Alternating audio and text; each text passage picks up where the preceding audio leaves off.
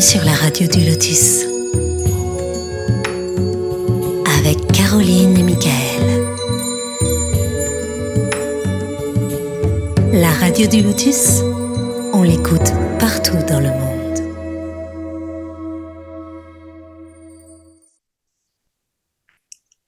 Bonsoir, nous sommes sur la radio du Lotus en direct en ce mardi 10 octobre, il est 21h, nous sommes avec vous en direct.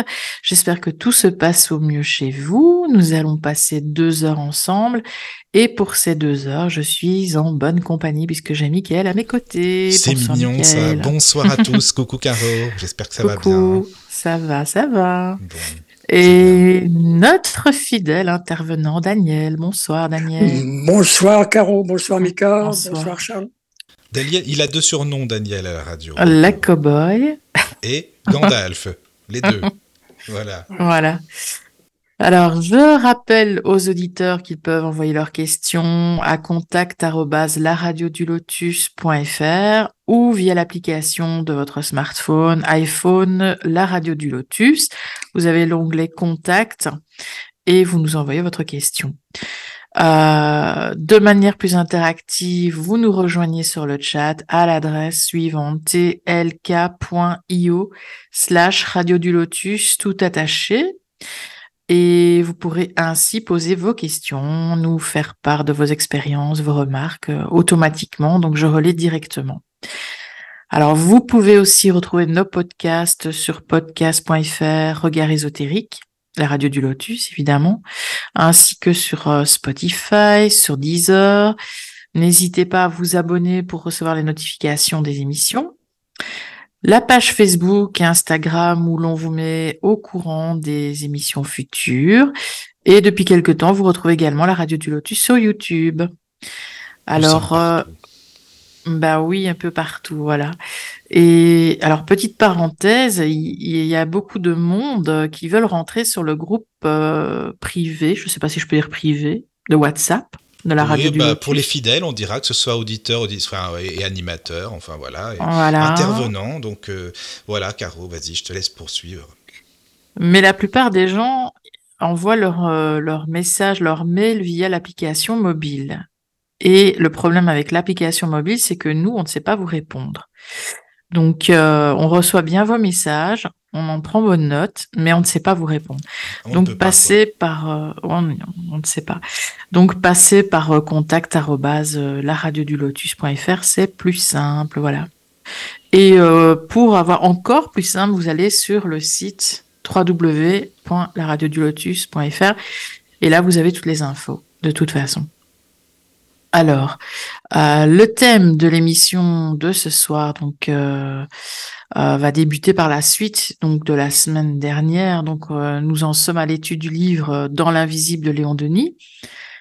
Nous en étions arrivés, donc, on parlait de Mozart et de Beethoven, et le chapitre suivant est consacré aussi à la force psychique, au fluide, au magnétisme un sujet qui intéresse toujours beaucoup de monde, le magnétisme. Chapitre 15, si je me souviens bien. Voilà. Ah, merci. Euh, et pour nous en parler, notre invité, comme chaque mardi, est Charles Kempf. Bonsoir, Charles. Bonsoir, Caroline. Bonsoir. Bonsoir, Charles. Bienvenue. Bonsoir. Bienvenue. Bonsoir Daniel, bonsoir à tous. Merci beaucoup pour euh, cette invitation, pour cette, pour cette nouvelle émission. Ah bah merci, pour ta fidélité Charles, parce que ça fait longtemps maintenant, ça fait plaisir. Mm, mm. Alors, euh, on est quelques-uns sur le chat déjà. Donc, ah, Delphine Emmanuel ah. Thibose. Alors, venez, venez. tlk.io slash radio du lotus. Attends, qu'y a-t-il sur le chat? Excuse-moi. Euh, euh, pour l'instant, Delphine, Emmanuel et Thibose. Eh ben, bonsoir les amis, ça fait plaisir. Bonsoir, à toutes. Alors, on a reçu des questions d'auditeurs, donc comme chaque semaine. Donc, n'hésitez pas à poser vos questions, même hors émission. Hein. On les traite la semaine suivante dans l'émission.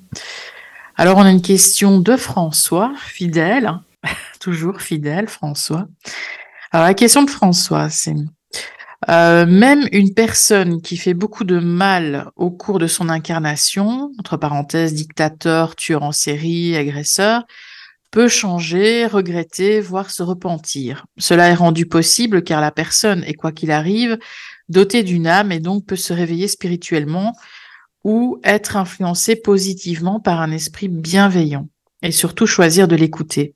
Mais qu'en est-il de l'intelligence artificielle? L'intelligence artificielle va faire des choix en fonction de critères moraux qu'elle a elle-même intégrés, mais dépourvue de conscience, elle ne sera pas capable de se remettre en question ou changer d'avis. Quand on voit que l'intelligence artificielle peut faire des actions ultra stratégiques ou dangereuses comme gérer des drones tueurs ou encore effectuer des milliers d'opérations sur les marchés financiers en quelques secondes, doit-on s'inquiéter de la prépondérance de l'intelligence artificielle dans le futur? Y a-t-il déjà eu des communications sur ce sujet? Merci encore pour tout. Fraternellement, François. Merci François. Ça, c'est de la question. Alors là, franchement, euh, Charles, en plus, toi, tu connais bien l'informatique. Daniel, tu peux te joindre aussi parce qu'évidemment, c'est pareil. Tu étais à fond aussi là-dedans. Donc, euh, pour vous deux, c'est mhm. génial. Vraiment, merci beaucoup. Hein.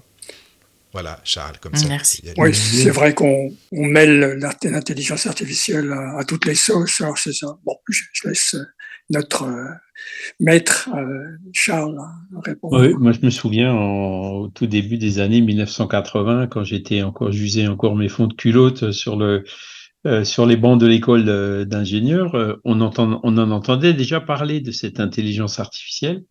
J'ai d'ailleurs un ami qui, qui a fait carrière dans cette intelligence artificielle. Il vit d'ailleurs toujours quelque part près de la Silicon Valley, etc. Euh, et donc, c'est vrai que euh, elle a mis un peu de temps hein, à on, a, on a toujours vu des, des, tentatives de faire des robots, des, euh, des robots qui répondent à des questions, on a vu les, des automates téléphoniques, on a vu plein de choses. Mais là, aujourd'hui, effectivement, avec ChatGPT, euh, je pense qu'on a tous été un peu secoués, hein, parce que euh, c'est là où l'intelligence artificielle euh, réellement montre un peu plus son potentiel. Hein. Et comme toute, comme toute chose nouvelle, toute invention nouvelle, toute découverte euh, technologique nouvelle, eh ben, euh, on peut l'utiliser. Euh, son utilisation, en fait, va dépendre de, de, de, de des humains qui l'utilisent, en fait. C'est ça. Hein. on peut utiliser une invention pour le bien, on peut aussi utiliser malheureusement une invention pour le mal. Hein. Ça, c'est lié au, au libre arbitre euh, de l'être humain. c'est vrai que dans l'intelligence artificielle, il y a des choses un peu effrayantes. Je pense que ces, ces, dernières années, on avait vu des choses, par exemple les cookies, on avait vu euh, euh des, des, comment dire, le big data, hein, euh, toutes ces données euh, qui, qui, sont rassemblées ici ou là, euh, des, des, données qui apparemment paraissent tout à fait anodines. Hein, Qu'est-ce que vous avez cliqué Hein, ben, ça reste enregistré quelque part. Et puis d'un coup, on commence à se, rendre compte que si on a cliqué quelque part, euh, on reçoit spontanément des publicités qui correspondent à ce qu'on a cliqué, hein, ou aux recherches qu'on a faites ou autres. Hein.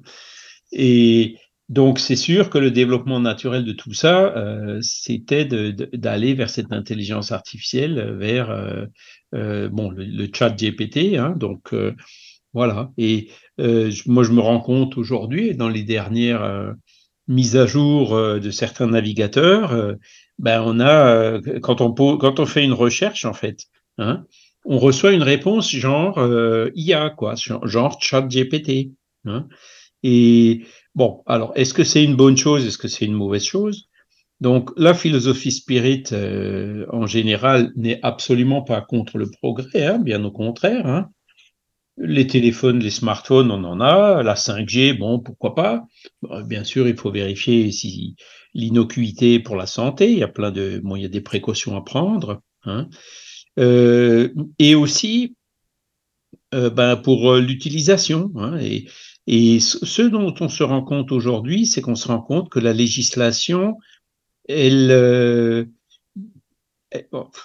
comment je veux dire ça, elle court après, quoi. C'est-à-dire, Hein, euh, on a beaucoup de, ça fait maintenant quelques décennies qu'il y a, euh, alors comment ça s'appelle cet organisme en France pour la protection des données personnelles? Maintenant, c'est les, Informatique et liberté. Hein. Euh, il y, a, y a aussi des chartes un peu partout sur l'utilisation des données personnelles, sur les comptes. C'est la CNIL déjà. La CNIL. Voilà. Et donc, on, on, voit que la législation, en fait, euh, suit et, et, et c'est nécessaire. Pourquoi c'est nécessaire? Ben, C'est toujours pareil. à quoi servent les lois aujourd'hui? Les lois servent à freiner justement certains abus. Hein. les, les, alors parce qu'il y a des gens qui, qui viennent et qui disent euh, avec des, des, visions un peu apocalyptiques. Ça y est, on est déjà des machines, on nous a mis des, des puces électroniques euh, dans les vaccins ou je ne sais où. Enfin bon, on entend des choses totalement incroyables. Mais bon, ces scénarios-là, euh, comment dire, le, fait qu'on ait peur de ce genre de scénario, euh, c'est tout à fait justifié par cette évolution absolument incroyable qu'on est en train de voir. Hein. Donc, euh, tant qu'il y aura des humains qui chercheront à utiliser euh, ces inventions technologiques euh, pour gagner de l'argent sur le dos des autres ou pour faire du mal, hein, ou pour, par exemple, diriger des drones tueurs ou ce genre de choses, ben, on sera obligé de, légiférer ben, pour éviter justement que ces choses-là nous envahissent de trop. Hein.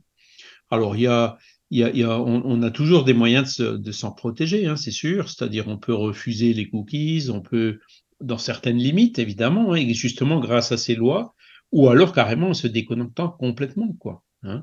On reçoit par exemple beaucoup de mots, d'informations assez pénibles, assez difficiles à la télé. Ben, il suffit de pas allumer la télé, ou de ou de choisir des chaînes euh, qui donnent une information un peu plus objective, je dirais un peu moins caricaturé, un peu moins sensationnaliste. Hein. Euh, donc, ça, ça, nous pousse, euh, ça nous, ça nous crée des nouveaux challenges. Et effectivement, il faut vraiment qu'on ait des branches solides auxquelles on peut s'accrocher pour pouvoir euh, résister à ce, genre de choses. Hein. Euh, et les branches solides auxquelles on peut s'accrocher, ben moi je remercie tous les jours d'avoir connu, de connaître cette philosophie spirit, Hein, la, philosophie proprement dite, euh, les lois morales, enfin toutes ces bases dont on a déjà un peu parlé, hein, euh, pour euh, comment dire ne, pas se perdre dans tout ce dédale, et puis garder le discernement et savoir faire le tri dans toutes ces informations, en évitant bien sûr les deux extrêmes qui sont la crédulité systématique et l'autre, ben, c'est l'incrédulité systématique. Hein, il, euh, euh, faut vraiment qu'on garde euh, les, pieds solidement accrochés sur terre avec des principes de base qui sont solides hein, pour pouvoir survivre, hein, pour pouvoir résister, dans, pour pas être ballotté comme une feuille morte sous, les, sous le vent de l'automne, puisqu'en fait c'est un peu ça, quoi. Oui, c'est vrai. Voilà. Alors, donc tout est une question de bon sens. Hein. Je pense que la législation, effectivement, il faut l'encourager. Hein. Je pense que euh, il y a une, loi qui, je ne sais pas si elle est déjà sortie ou si elle est en préparation au niveau européen. Hein. Euh, il y a des peuples comme par exemple les Allemands ou les Scandinaves qui sont beaucoup beaucoup plus sensibles sur la protection des données personnelles que qu'on peut l'être nous en France, hein, même si on l'est quand même pas mal. Hein. Et donc, euh, moi, j'ai confiance que euh, voilà, c'est le, le, il nous faudra dans un premier temps de la protection de loi hein, pour éviter justement les, les, abus et les dérapages, mais que euh, l'intelligence artificielle c'est quand même quelque chose euh, qui peut être extrêmement utile et puis utilisé pour le bien. Alors sur le plan européen, il y a ce qu'on appelle le RGPD, hein, donc euh, le, règlement de la protection des, données. Hein, donc c'est déjà fait là sur le plan européen. Voilà. C'est le ça a commencé avec la CNIL et puis maintenant c'est le, RGPD et puis euh, voilà c'est c'est vrai que c'est de plus en plus parce que les, cookies quand ils sont venus au début on les subissait. Hein. J'ai un autre ami qui est d'ailleurs Spirit euh, qui, qui, dont c'était la spécialité, ça, les pubs ciblées. Hein, donc il a vraiment, euh, euh, je dirais, fait une, carrière, monté une start-up, etc., assez fulgurante avec toutes ces technologies-là. Hein. C'est que, bah, au fur et à mesure, quand on s'est rendu compte, en se disant, bon, bah, attendez, stop, il, il, faut qu'on mette quelques garde-fous, là. Pas question de mettre des cookies sans consentement. alors bon, il y en a toujours qui peuvent frauder hein, par rapport euh, à, toutes ces choses-là. Hein. Les garanties euh, absolues n'existent pas. Mais euh, voilà, il y a quand même des sanctions lourdes.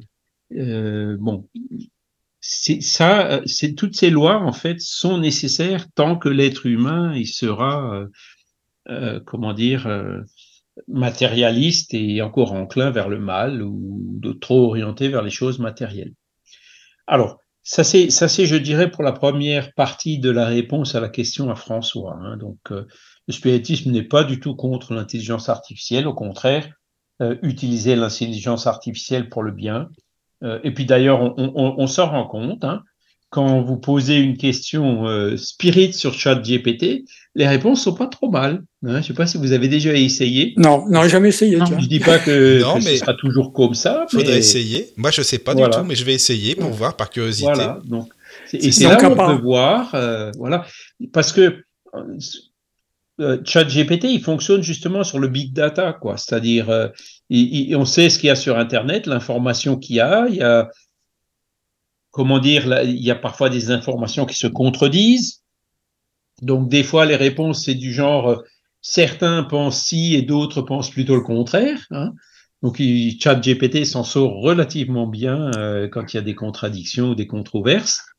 Mais euh, l'avantage, c'est que ben, vous, vous, vous quand vous regardez euh, le, le, la définition de spiritisme sur Wikipédia, par exemple, et eh ben là, on voit clairement que c'est manipulé. Hein. Le spiritisme est une superstition. C'est écrit comme ça. Hein. D'accord. Euh, donc, euh, moi, j'avais réclamé à l'époque en disant, ben, c'est un jugement, et puis le principe même d'une encyclopédie, c'est de ne pas faire de jugement. Mais bon, ah c'est tellement noyauté par des ethnologues, par des gens d'un de, peu partout, que c'était impossible à faire bouger. Et donc la solution qu'on a trouvée, c'était de faire un spiritisme entre, parenthèses Alan Kardec, et c'est là où on trouve euh, les, bonnes informations. Hein. Donc ça montre que le big data, euh, ben, il faut faire le tri. Hein. Euh, si je caricature un peu la, définition de spiritisme sur Wikipédia en français, puisque vous allez en portugais ou dans les autres langues, c'est pas pas comme ça. Hein. Les, les, approches sont, sont beaucoup plus neutres ben, tout ce que n'importe qui a pu un jour dire ou écrire sur le spiritisme, ça fait partie du spiritisme. Donc même la personne euh, sans aucune connaissance de cause qui écrit n'importe quoi, ou, par exemple un religieux qui est manifestement, euh, euh, comment dire, mal intentionné par rapport au spiritisme, hein, eh ben pour Wikipédia c'est du spiritisme. Alors, c'est, quand on réfléchit comme ça, c'est complètement absurde comme approche. Oui, tout à fait. C'est absurde. C'est, il faut une encyclopédie. En fait, il faudrait euh, tout sauf ça. Eh ben, moi, je vois aujourd'hui ChatGPT, ben, euh, ne fait pas ce genre d'erreur que fait Wikipédia sur ce sujet précis. Hein. Euh, alors, il faudrait continuer à tester, il faudrait continuer à surveiller, évidemment, mais euh, les réponses étaient en général beaucoup plus neutres et beaucoup plus ouvertes. Voilà. Mm. Et donc le big data, ces problèmes d'interprétation, bon, euh, apparemment, il arrive mieux à s'en sortir que parfois certains humains qui sont censés, euh, hein, parce que Wikipédia, c'est quand même fait par des humains. Hein. Je ne sais pas si un jour euh, comment dire, euh, voilà, c'est, ce sont des choses qui sont en train d'évoluer en ce moment. Hein. Euh, et puis donc dans les humains, évidemment, il y en a qui sont, comment dire, qui ont des intérêts contraires et qui ont tendance à biaiser l'information. Hein. Et ça, malheureusement, Wikipédia en souffre. Donc, ça c'est la première réponse à la question. La deuxième réponse à la question, eh ben, c'est lié à ce qu'on est en train de voir. Hein. Quand on, dans le chapitre précédent, clairvoyance, euh, pressentiment, entendre des voix et tout, la question c'est est-ce que l'IA, est-ce que ChatGPT arrivera à avoir des pressentiments, entendre des voix? Hein, Sous-entendu mhm. spirituel. Est-ce que ChatGPT pourra avoir une réelle intuition Je hein, pense. Et puis, qui provient d'un esprit désincarné. Je pense que d'après aussi ce qu'il veut dire, c'est ce qu'il aura une responsabilité si on fait un peu n'importe quoi. En gros, c'est ce que ça pourrait être de sa faute à l'intelligence. Euh, comme mhm. ça, c'est pas nous. Enfin, je crois que c'est ça, non Un peu ah aussi? Oui, oui, Alors ça, c'est bien, c'est comme la parole. Hein. Dieu nous a donné la parole. Euh, mais celui qui utilise la parole pour induire des gens en erreur, pour les inciter au mal ou à la violence, ben, il, est responsable du mauvais usage qu'il fait de la parole. Hein.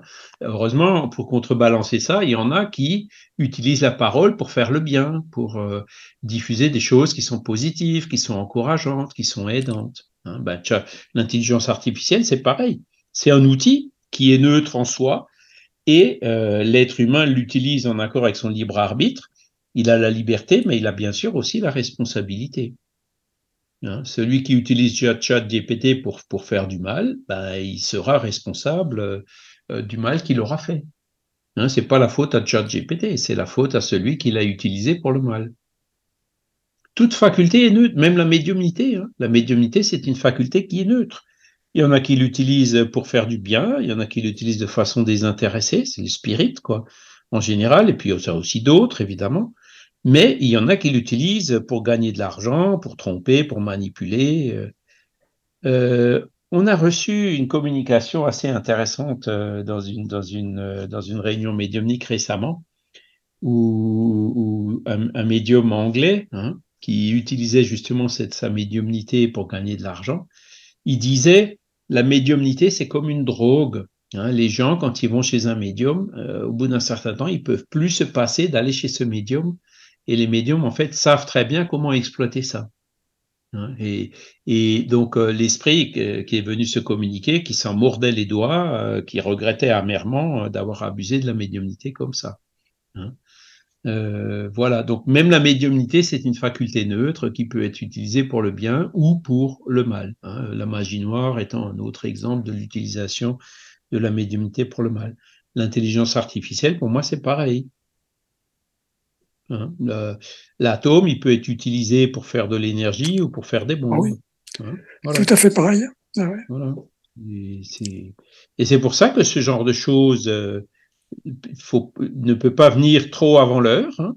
L'atome, euh, s'il était tombé dans les mains euh, des nazis, ben, aurait certainement été utilisé. il a d'ailleurs été utilisé par les Américains au Japon. Depuis, bon, euh, on n'a pas vu d'autres utilisations, mais le risque n'est pas encore complètement passé. Donc, on, comprend très bien que si Einstein avait fait son invention euh, quelques décennies plus tôt, ben, on serait peut-être plus là aujourd'hui pour en parler. Hein.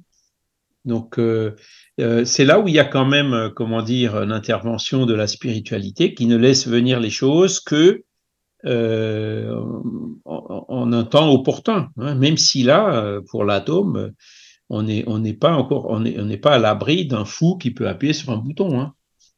Et, loin de là. Hein.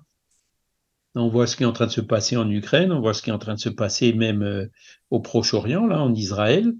Euh, ben, ça peut, déraper assez vite, hein, ce genre de choses. Donc, euh, voilà, je pense que pour l'intelligence artificielle, c'est un peu pareil. Je pense que si elle avait été euh, si, si hein, je, vous dis, moi, ça fait ben, 40 ans que j'en entends parler, hein, quand j'étais à l'école, plus de 40 ans maintenant. Moi, je me souviens euh, d'un programme en basique. Donc, euh, on pouvait, comment ah parler, dialoguer euh, bon, bien sûr, euh, des, types de phrases, sujet, verbe, complément, quoi, pas plus. Hein. Donc, il stockait les mots que tu, euh, il mettait dans un tableau tous les, les, les, mots importants, et tu pouvais donc lui demander ah, bonjour, euh, comment vas-tu aujourd'hui, etc. Faire des mmh. phrases très très simples. Et il allait piocher dans ce que tu avais ce qui était rentré avant quoi en fait hein. et ben à force tu avais donc un grand tableau et puis il essayait de répondre. Mais mais bon c'était amusant mais voilà c'était un petit peu euh, euh, à cette époque-là. Oui c'était dans les années 80 effectivement j'avais le premier PC c'était en 88 je crois j'avais c'est là où ça avait commencé effectivement. Oui oui et, et sauf qu'aujourd'hui bon avec les avec les augmentations des puissances le big data etc ben euh, comment dire, la, chose a fondamentalement changé, quoi. Hein. Et donc, pour, pour continuer donc euh, ma réponse, euh, est-ce que l'intelligence artificielle remplacera l'humain? Alors oui, et ça, je pense que beaucoup maintenant en ont pris conscience. Hein. L'intelligence artificielle va remplacer l'humain pour un peu comme les robots ont remplacé l'humain qui était dans les ateliers l'intelligence artificielle va remplacer les humains qui font du travail bestial à longueur de journée, le nez devant un écran, hein, ça c'est clair. Hein. Maintenant, est-ce que l'intelligence artificielle euh, euh, remplacera euh, complètement l'humain? Clairement, non. Parce que l'intelligence artificielle, hein, on, a écrit un article dans la revue, alors comment ça s'appelle déjà? Parce que c'est un thème qui, dure depuis longtemps. Est-ce que les machines, les robots vont remplacer l'humain hein? Il y en a qui sont profondément convaincus que oui. En général, ce sont des matérialistes. Hein, donc, ils disent, une fois qu'on aura pu faire euh, une puissance de calcul équivalente à celle du cerveau, euh, ben, on pourra voilà, substituer euh, l'être humain. Par contre, ben, il manquera, et heureusement, hein, c'est là où le spiritisme est encore là, il manquera euh, ben, l'intuition, l'inspiration, le sixième sens, euh, il, manquera euh, la faculté d'improvisation, hein, la volonté. Hein, voilà. Donc, quand on veut faire une affiche, par exemple, et c'est mon gamin qui a fait une formation, hein, ben, il utilise d'abord l'IA pour, pour, entre guillemets, faire une ébauche. Mais ensuite, euh, il y a toujours la touche personnelle euh, qui va. Euh, donc, ça lui facilite le début, hein, mais ensuite, ça remplacera pas la touche personnelle qui fera la différence entre avec quelque chose qui est purement créé par de l'intelligence artificielle. Hein. voilà, c'est donc euh, je pense pas que, euh, par exemple, la médiumnité, voilà. Alors, quoique, hein, on peut se dire avec la transcommunication instrumentale, euh, est-ce que les esprits arriveront à influencer directement les logiciels d'intelligence artificielle? Bon, c'est une question qui est intéressante, qu'il faudrait voir. moi, au début, a priori, je dirais non. Hein parce que c'est difficile d'y répondre à cela parce que tu vois, bon, c'est sûr que par rapport à un TCI, c'est une bande magnétique. Bon, on agit d'une manière magnétique, donc c'est plus simple d'agir bon, sur des une information numérique. Bon, c'est encore autre chose, quoique cette information numérique est stockée aussi sur du magnétisme, tu vois. Euh, oui. Disque dur, c'est des plateaux magnétiques. Alors, on va savoir, c'est difficile, c'est vrai, à répondre, quoi alors, pour la transcommunication instrumentale, en fait, euh, jusqu'à preuve du contraire, euh, il faut quand même qu'il y ait un médium. Oui, ah de toute façon. Un médium à effet physique. Sinon, sans médium à, effet physique, les esprits n'arrivent pas à agir euh, oui, il faut l'intermédiaire sur la matière. Hein. Bah, J'espère que ça n'arrivera jamais parce que ça va être horrible. Ah ben les gens vont, bah, vont être totalement dépendants de leurs défunts.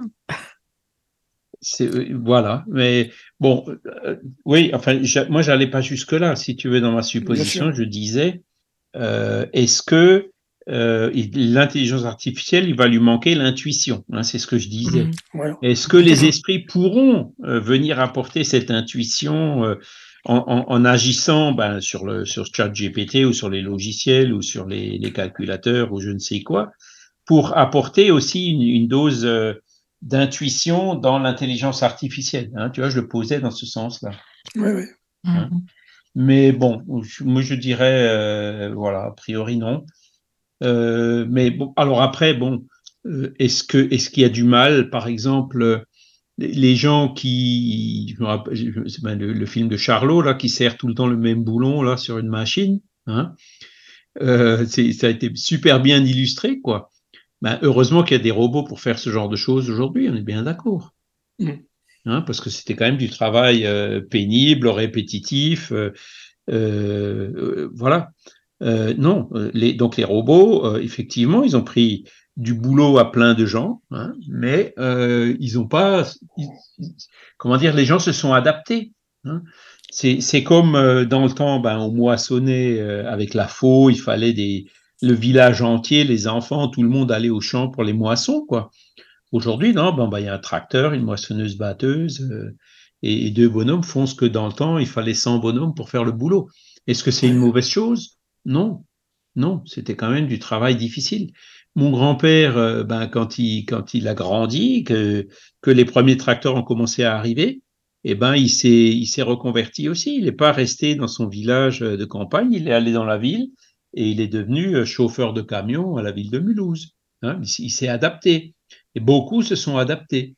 Et aujourd'hui, les gens qui font de la frappe au kilomètre ou qui font euh, euh, des, tâches répétitives et rébarbatives, le nez devant un ordinateur à longueur de journée, Bon, c'est pas non plus un travail très très motivant et très très stimulant. Le fait que ce genre de, de choses soit remplacé par de l'IA, euh, ben, pareil, je pense que c'est une bonne chose. Ça permettra aux personnes ben, de réfléchir, de faire autre chose, euh, etc.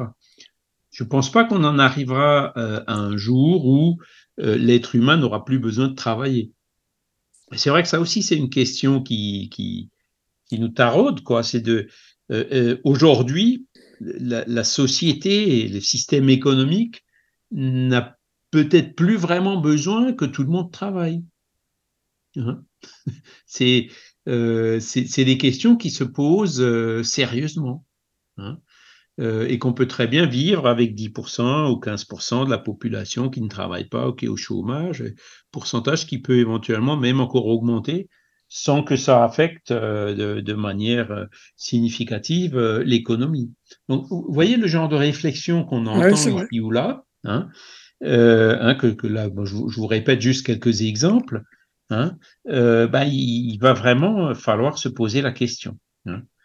Voilà. Alors, euh, est-ce que ChatGPT pourra aussi être charitable, par exemple? C'est une bonne mmh. question. Ah oui. Moi, je dirais, euh, il, pourra faire beaucoup de choses dans ce sens-là, euh, s'il est programmé et utilisé euh, dans ce sens-là. Il pourra aussi aider pour faire de la charité. D'accord? Justement, il faudra des personnes bienveillantes hein, au niveau de la programmation pour que cette intelligence artificielle agisse. Quoi. On revient toujours à la même base, c'est l'homme qui voilà qui, qui, fait en, gros qui prépare le travail entre guillemets. Ça, la, programmation, voire même l'utilisation. Voilà. Hmm. Parce que après, bon, il ne faut pas non plus se faire d'illusions. Hein. Chat GPT, euh, pourquoi est-ce qu'il répond aussi vite et aussi facilement à des questions? Parce que, euh, comment dire, la majorité des questions, il, y, a, il y a déjà répondu. Hein, c'est ça le big data. Hein, c'est euh, grosse base de données. fait des recherches, euh, ben, beaucoup de gens à un moment donné font les mêmes recherches, quoi. Hein, on est bien d'accord. Il se passe quelque chose, ben voilà, les gens où il y a une question qui se pose euh, ou un événement qui arrive, euh, euh, voilà. Et donc le big data, c'est aussi ça, quoi. Hein, c'est d'éviter de chaque fois réinventer la roue ou de recommencer à recomposer de, de, rien euh, à partir de rien, quoi. Hein, c'est donc de d'utiliser justement ben, sur tout ce qui a déjà été demandé, toutes les réponses qui ont déjà été données, les éventuels retours qu'il y a eu, et puis et comme ça, au fur et à mesure, le système, et ça, l'intelligence artificielle, c'était une des premières euh, facultés, il, il, apprend et puis il, il, devient de plus en plus euh, efficace. Hein. Voilà. Oui, oui. Puis ce qui a accéléré la chose aussi, c'est surtout la puissance des, calculateurs maintenant. C'est ça. aussi. Hein, c'est ça. Et quand on arrivera aux ordinateurs quantiques, euh, ben, on arrivera encore une fois dans une autre dimension. Hein. Oui, tout à fait. Voilà. Alors, c'est sûr, il va falloir se remettre en cause. Beaucoup de personnes, ben, comme mon grand-père, ben, il a été obligé de quitter sa campagne et puis d'aller en ville. Hein. Il va falloir euh, qu'on s'adapte, qu'on bouge, que euh, qu'on se creuse un peu plus la tête qu'on fasse du travail euh, qui demande plus de réflexion, plus d'intuition, plus de, hein, de nos facultés humaines, euh, plutôt que le travail répétitif euh, qu'on faisait sans être obligé de réfléchir. Et, tout ça, ça va dans le bon sens, puisque ça va nous stimuler, ça va nous aider justement à, à apprendre, à, vérifier, à, à, grandir et à évoluer. D'accord? Donc voilà, euh, il y a un danger, oui, hein, parce que comme tout, ça peut être utilisé pour le mal. Est-ce que ça va complètement substituer l'humain? Ben, Probablement non, hein, jusqu'à preuve du contraire. Euh, voilà, l'intelligence artificielle ne sera pas, ne pourra pas euh, avoir ben, les l'intuition, la vision, l'audition psychique, euh, ce genre de choses, les sentiments. ils pourront peut-être copier des sentiments, ils pourront peut-être en imiter, euh, mais, mais, vraiment, les choses inédites, euh, ça viendra difficilement de, de, de l'IA. D'accord. Je ne sais pas si maintenant ah, j'ai répondu à la question. Ah, oui. Je suis hein. désolé, mais. Oui, je pense. Non, mais c'est marrant, Charles, ce que tu dis. Ça, me fait penser, tu sais, parfois, parce que moi, j'aime bien aussi de temps en temps voir ce qu'elle dit, l'intelligence. Et tu sais, il y a Alexa, et puis par exemple, tu dis Alexa, tu es très belle, Alexa, elle te dit Ah, merci, c'est gentil. Enfin, un truc pour dire c'est sympa, quoi. Tu oui, mais, oui, oui, oui, Ils l'ont programmé quand même comme ça, par exemple, je sais pas moi. Non, non ils, ont bien fait l'interface de communication, hein, c'est vrai que Siri. Euh, même Siri, tout ça, c'est pareil. Oui, oui, oui, c'est pareil. Ça vient du même, du même, même base de données. Hein. Après, hmm. voilà. Oui, oui. Bah, merci Charles pour la réponse. je, te prends encore un autre exemple. Hein. C'est vrai qu'aujourd'hui, c'est parfois un peu irritant. Euh, dans le temps, bon, ben, quand on appelait une hotline, par exemple, on avait quelqu'un. D'accord? Aujourd'hui, ben, on a de moins en moins. Hein. C'est c'est le, le, comment dire, c'est des, des, robots, des choses comme ça qui répondent. Taper toujours avec ce même genre de principe. Oui, c'est ça. Moi, je dois avouer que euh, au début, ben, ça, me, ça me troublait un peu en me disant, ben non. Euh, mais aujourd'hui, on se rend compte que ces robots, euh, ils répondent exactement à la question qu'on pose. Hein. C'est bigrement efficace et beaucoup plus efficace que, que, les hotlines quand elles étaient sous-traitées sous, 36 fois des gens qui qui, qui, connaissaient pas grand-chose du sujet qu'ils avaient à traiter. Hein. Hmm. Ah, merci beaucoup. Merci. Voilà. Merci, Charles.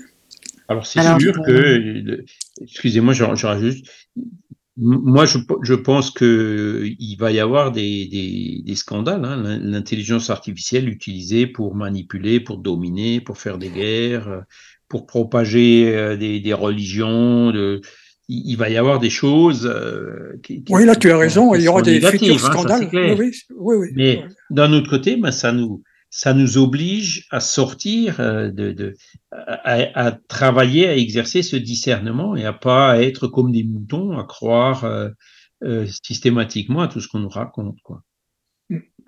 C'est vrai.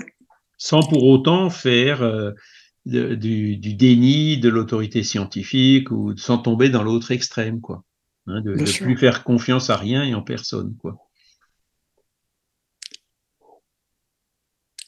Merci. Alors, il y a une question via YouTube, parce que les gens regardent les vidéos et mettent des questions en dessous. Donc, il y a une question de Jean-Louis. Euh, alors, bonjour à toute l'équipe. Merci encore pour cette superbe émission. J'apprends beaucoup. C'est vraiment passionnant. Ben, merci. Alors, je voulais savoir comme Charles est extrêmement doué, si le guide spirituel est le même que le moi supérieur. Merci d'avance. Ah, Charles est extrêmement doué, ben non, je bah, pense Charles, que là, il y a déjà une erreur. non, euh, Charles, tu vois, tu, sais ce que les auditeurs pensent comme ça. Enfin, en tout cas, si tu es, doué, ben, on te laisse répondre. Un bon courage hein, maintenant. non, moi, je suis juste euh, un instrument, quoi. Alors, c'est vrai que bon, oui, mais n'empêche, c'est une, bonne question. C'est une bonne question. C'est comme ChatGPT, hein, meilleures sont les données, euh, meilleure sera la réponse. Hein. Mais après, euh, non. C'est-à-dire, euh, en fait, on a, on a tous un guide qui, qui nous correspond. Hein. Déjà, le guide, il est plus évolué que nous.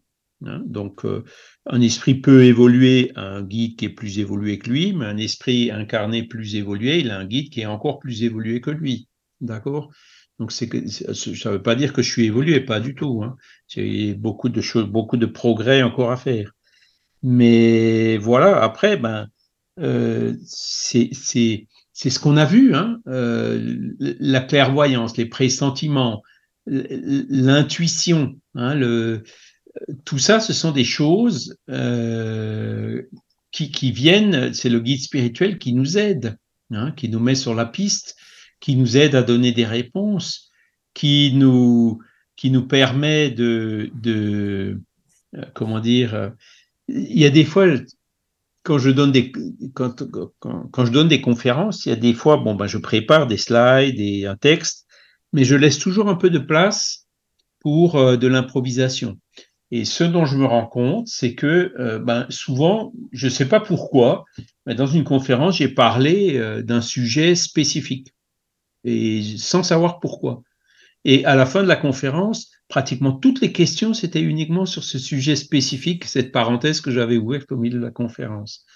Et donc, l'interprétation que j'en fais, c'est ben, à ces moments-là, euh, notre guide euh, sait euh, les besoins de, de, personnes qui sont dans la salle et fait qu'on y réponde sans même l'avoir prévu, sans même savoir que ces personnes sont là.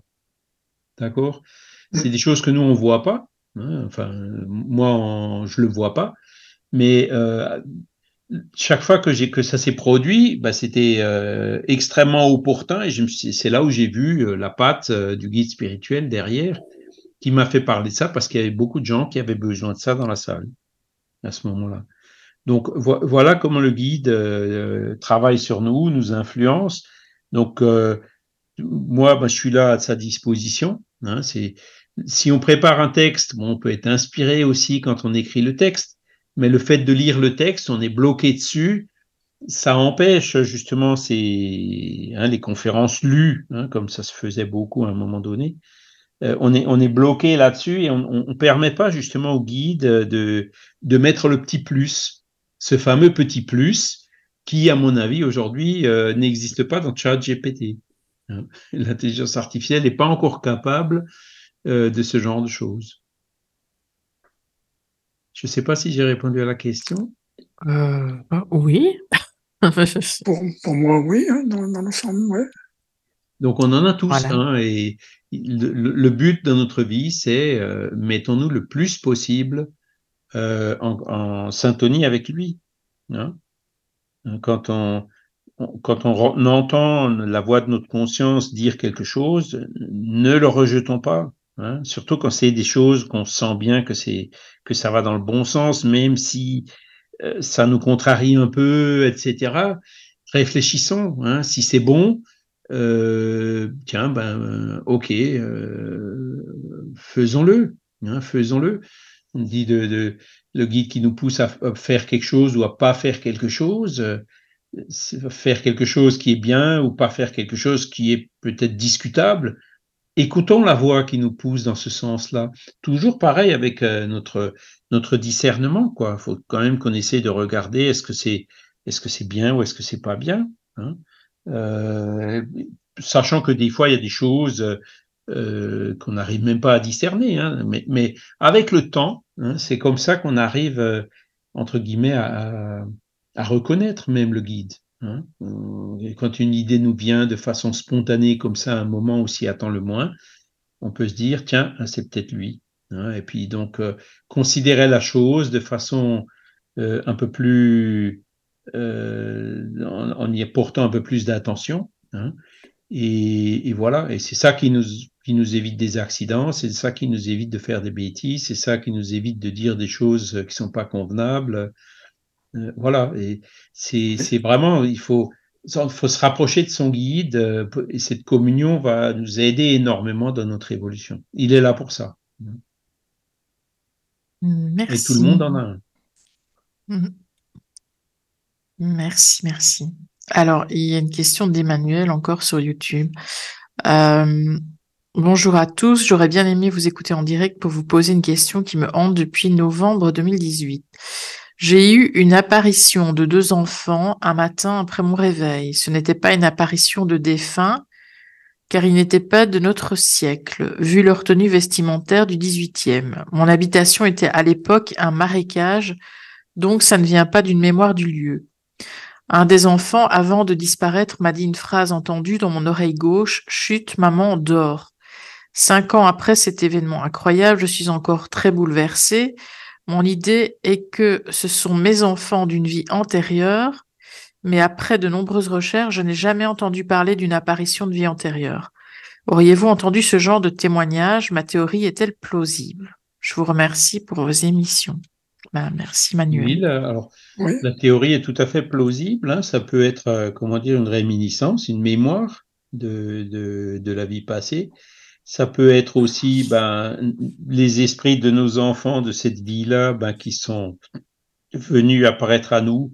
Ben, alors c'est là où il faut après essayer de chercher le sens. Pourquoi ils sont apparus à nous Le fait que euh, je me souviens plus du prénom, la personne qui Emmanuel. Emmanuel, le fait qu'Emmanuel ait vécu ça et que ça le travaille encore cinq ans plus tard et qu'il se pose des questions et qu'il écoute des émissions, ben voilà, c'est pas par hasard. Donc c'est arrivé, ça l'a quand même poussé à s'intéresser à un certain nombre de, de choses.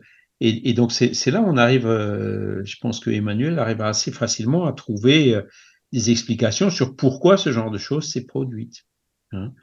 Donc, euh, effectivement, donc c'était peut-être pas la mémoire du lieu, ça c'est possible, mais ça peut être euh, soit une réminiscence des vies passées, soit les esprits qui voulaient se montrer à lui, qui euh, délibérément se sont montrés comme ils étaient à cette époque-là, quelques siècles en arrière. Oui, parce qu'elle elle dit ce n'était pas une apparition des fins car il n'était pas notre siècle, mais ça c'est pas. Ah, c'est Emmanuel, euh, madame. Oui, c'est une dame. Et je lui ai demandé justement si c'était Emmanuel E ou bien si c'est vrai. Oui, Effectivement. Mm.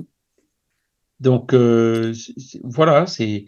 Donc, ne serait-ce que, disons, voilà, le, fait de. Parce que je ne sais pas si Emmanuel, par exemple, elle croyait en la réincarnation avant d'avoir vu ses enfants.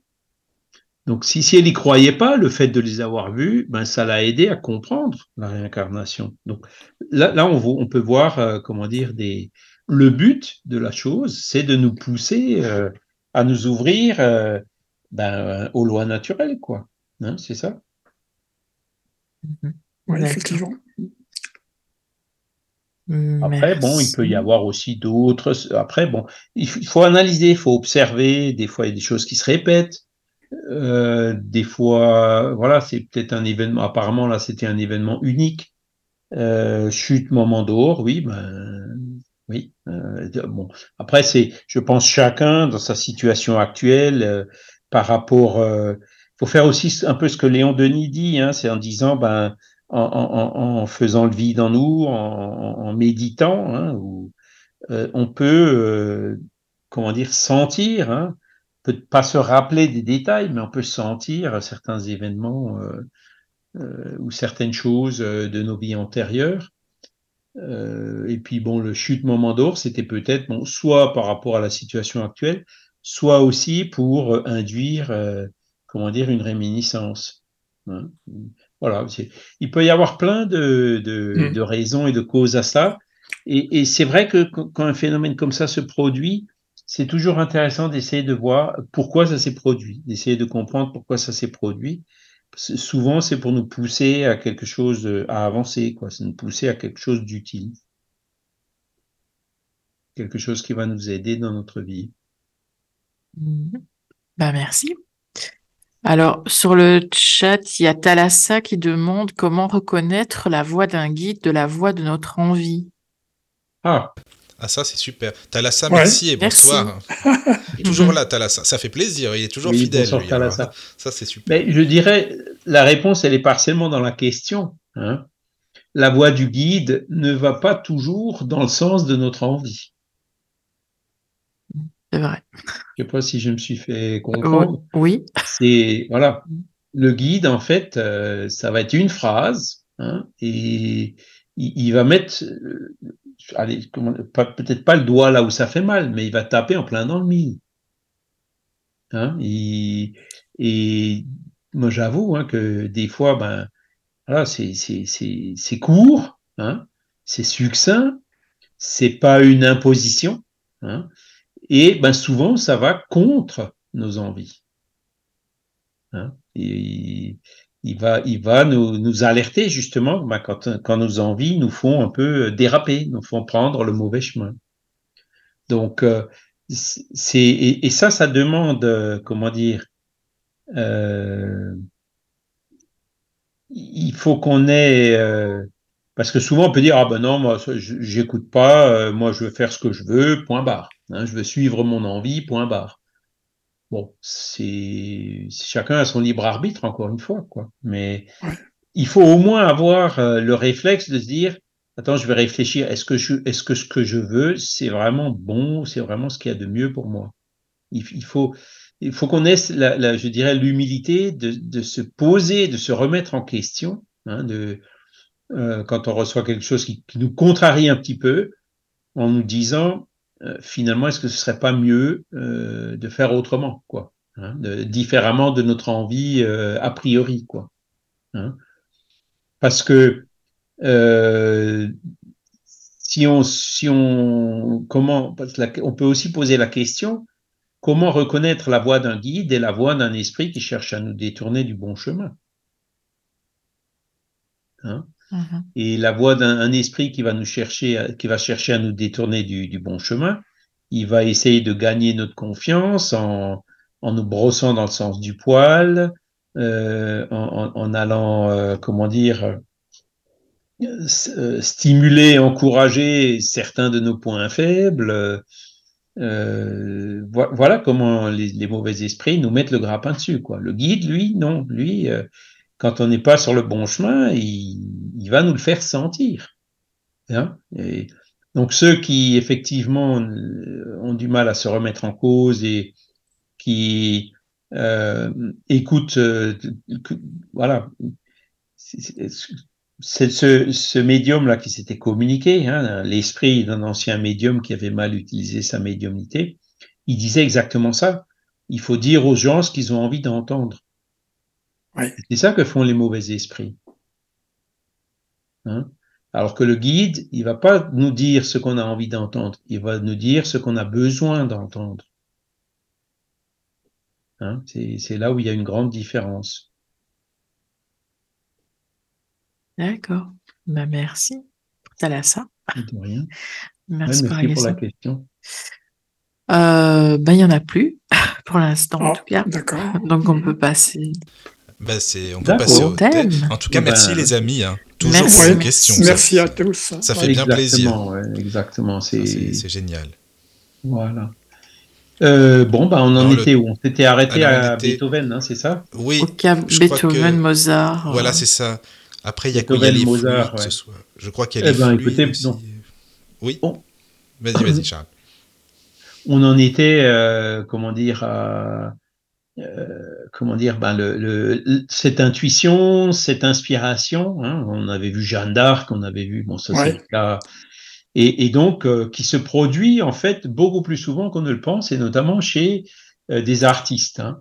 Euh, Léon Denis, il avait, il, a écrit que presque tous les grands compositeurs sont des sensitifs, des médiums auditifs ou inspirés. Et donc, il prend quelques témoignages. Hein. Et donc, euh, le premier témoignage, il est de Beethoven, rapporté par Goethe hein, dans son livre Lettre à un enfant. Si vous voulez, je vais le lire. Euh, donc, euh, Beethoven, parlant de la source d'où lui venait la conception de ses chefs-d'œuvre, disait à Bettina Je me sens forcé de laisser déborder de tous côtés les flots d'harmonie provenant du foyer de l'inspiration. J'essaye de les suivre, je les reprends passionnément. De nouveau, ils m'échappent et disparaissent parmi la foule de distractions qui m'entourent. Bientôt, je ressaisis l'inspiration avec ardeur. Ravi, j'en multiplie toutes les modulations et, au dernier moment, je triomphe de la première pensée musicale. Voyez, à présent, c'est une symphonie. Je dois vivre seul avec moi-même. Je sais bien que Dieu et les anges sont plus près de moi dans mon art que les autres. Je communie avec eux sans crainte. La musique est la seule entrée spirituelle dans les sphères supérieures de l'intelligence. Et après avoir composé ces mélodies les plus suaves, il s'écriait J'ai eu un, une extase. Donc voilà le témoignage de Beethoven. Donc il, il, parle au début de son témoignage clairement de l'inspiration. Hein des fois ça vient, des fois ça vient pas. Euh, il court après, hein il court après pour essayer de les saisir, de les écrire, de les transmettre sur le papier. Hein euh, et, voilà donc euh, ben un enchaînement de notes qui devient une symphonie. Donc il, décrit l'inspiration vraiment comme étant quelque chose qui, vient de comme si comme si ça venait de l'extérieur de lui. Hein Alors c'est toujours pareil, hein, Beethoven c'était quand même un musicien et il, connaissait quand même très bien la musique, euh, enfin toutes les, les, les, techniques, etc. Et c'est ça qui a fait que les connaissances qu'il avait en musique permettaient aux esprits ben, de, de, de l'inspirer encore beaucoup plus. Hein, et c'est ça qui font, qui fait les grands compositeurs, les chefs-d'œuvre, euh, euh, comme ceux qu'a qu qu'a fait Beethoven hein, avec ses symphonies notamment. Quoi. Et donc, il, est dans la deuxième partie du témoignage, il dit clairement hein, Dieu et les anges sont plus près de moi. Hein, je communique avec eux sans crainte. Donc, Beethoven, il était spiritualiste et déiste. Hein, donc, il avait l'esprit ouvert à cette inspiration. Et il avait l'humilité aussi de reconnaître que euh, c'est eux qui, qui, lui amenaient cette inspiration. Voilà.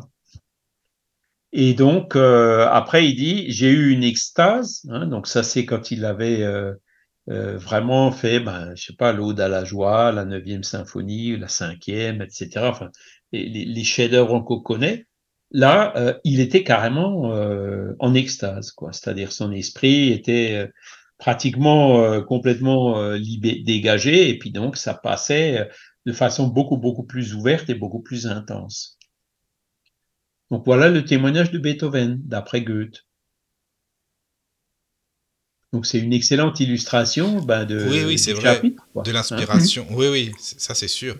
Il y avait des témoignages que j'avais bien aimés, Charles, tu te souviens, même du temps de Kardec, il parlait de Chopin aussi dans la revue Spirit. Euh, ça, c'était bien aussi. Et puis même beaucoup plus tard, dans des, je sais pas, c'est pas dans les revues Spirit plus récentes, il y avait des communications de Chopin aussi par rapport à la musique, euh, à sa vie. Ça, c'était bien aussi. Oui, oui, oui. Et Chopin, c'était communiqué. Oui, c'est ça. Euh, Léon Denis, il a écrit Le spiritisme dans l'art, hein, qu'il a, il a publié dans la revue Spirit et où, là aussi euh, il explique il, en fait il, il, développe en fait ce sujet là qu'il a un peu ébauché dans dans ce chapitre hein, euh, et il va beaucoup plus loin avec euh, un esprit qui s'était communiqué qui s'appelait qui se dénommait l'esthète. Il parlait de l'architecture il parlait de la musique il parlait du chant il parlait de plein de choses quoi. Donc euh, pour montrer cette inspiration. Alors voilà. Donc maintenant, je pose la question, est-ce que euh, ChatGPT est capable de, de, refaire une cinquième symphonie de Beethoven? Enfin, différente et inédite. Euh, alors ça, c'est autre chose. je ne sais pas ce que ça donnerait. Oui, il y a eu de la musique, effectivement, euh, faite par l'ordinateur, mais bon, maintenant, le comparer à, voilà, une symphonie... il y a beaucoup de compositeurs qui l'admettent hein, aujourd'hui. Ils disent, ben, la base de la musique est venue par euh, ChatGPT et moi j'ai que fait la touche finale. Comme je vous mm. disais de mon gamin. Oui, bien sûr. Ben oui, c'est vrai aussi. Ça, ça, ça, dégrossit au début. Ça hein, dégrossit. Dis, voilà, je veux une musique euh, qui soit qui ait telle et telle caractéristique et il va te la faire. Hein. D'avoir une première inspiration grâce au support euh, numérique, oui, pourquoi pas. Voilà. Alors, ce sera peut-être un peu plat, quoi. Mais le, le, relief, la touche finale, euh, elle est humaine. Ben le compositeur, ça lui facilite la vie. Et c'est vrai que, je ne sais pas si vous vous êtes rendu compte, mais euh, en ce moment, bon, il euh, y, a pas mal de nouveaux artistes qui sortent ici ou là. Et, ils se ressemblent tous. Hein. Ils ont tous le même genre de voix, le même genre de rythme, le même genre de. Hein. Et c'est là où on reconnaît, bon, alors c'est vrai que c'est des rythmes qui sont bien, qui plaisent, qui sont agréables, hein, parce que euh, ChatGPT, il sait trouver euh, les rythmes ou les voix ou le genre de choses euh, qui a une adhésion au public. Hein, il, arrive à le déterminer avec le big data. Ah, donc il, il, va, il va aller dans ce sens-là, il va faire des choses qui plaisent, hein, c'est clair. De toute façon, il sait analyser, l'ordinateur sait analyser le spectre, hein, donc des, des voix, de, de, la musique, etc. Il peut le, le reconstituer. On appelle ça la, la, décomposition en série de Fourier. Donc, on peut décomposer un formant, c'est-à-dire la forme d'une onde, tu vois. Et effectivement, alors après, bon, c'est à, au, musicien après de voir ce qui lui correspond sur le plan émotion, etc. Tu vois, de, mhm. passer de mineur en majeur, euh, mettre, euh, voilà, euh, trouver la mélodie qui va bien avec, etc. Tu vois, c'est ça. Exactement. c'est l'humain qui a besoin de, mais comme servir, s'en servir comme support, oui. Voilà. Mais après, l'inspiration telle que décrite par Beethoven là, ou même son extase, ça, euh, c'est là où on se dit, euh, c'est pas demain la veille quand même. Hein. Oui. Voilà. Alors c'est sûr qu'une fois que, que ChatGPT il a une cinquième symphonie, il va pouvoir broder autour. Quoi, hein. Mais pour faire une cinquième symphonie, euh, je pense pas qu'il y arriverait. Et heureusement, hein, heureusement. Parce que... Ben oui.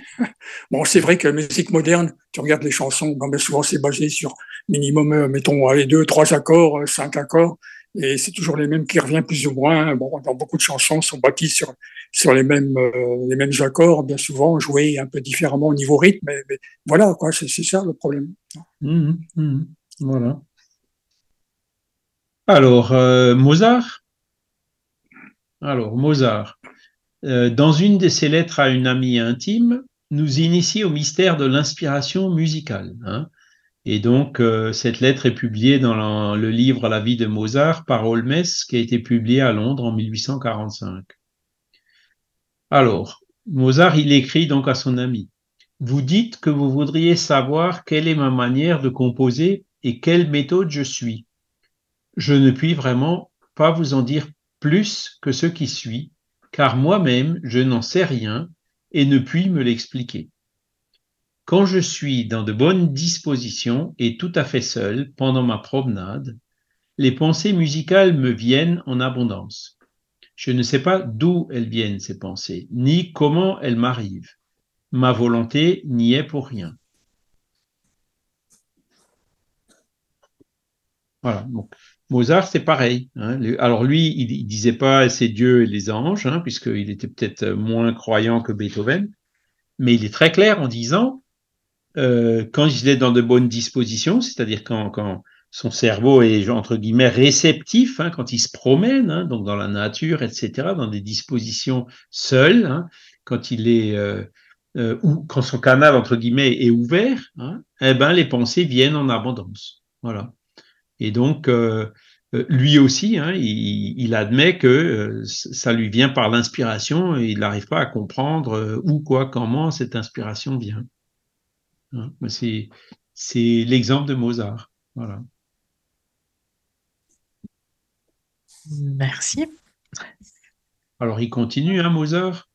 au déclin de sa vie, lorsque l'ombre de l'amour s'étendait déjà sur lui, dans un moment de calme, Hein, de sérénité parfaite, il appela un de ses amis qui se trouvait dans sa chambre. Écoutez, lui dit-il, j'entends de la musique. Son ami lui répondit, je n'entends rien.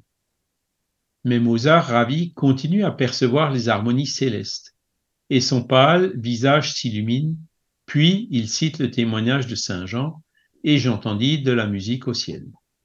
C'est alors qu'il composa son requiem, Lorsqu'il l'eut terminé, il appela sa fille Émilie et lui dit Bien, mon Émilie, ma tâche est terminée, mon requiem est fini.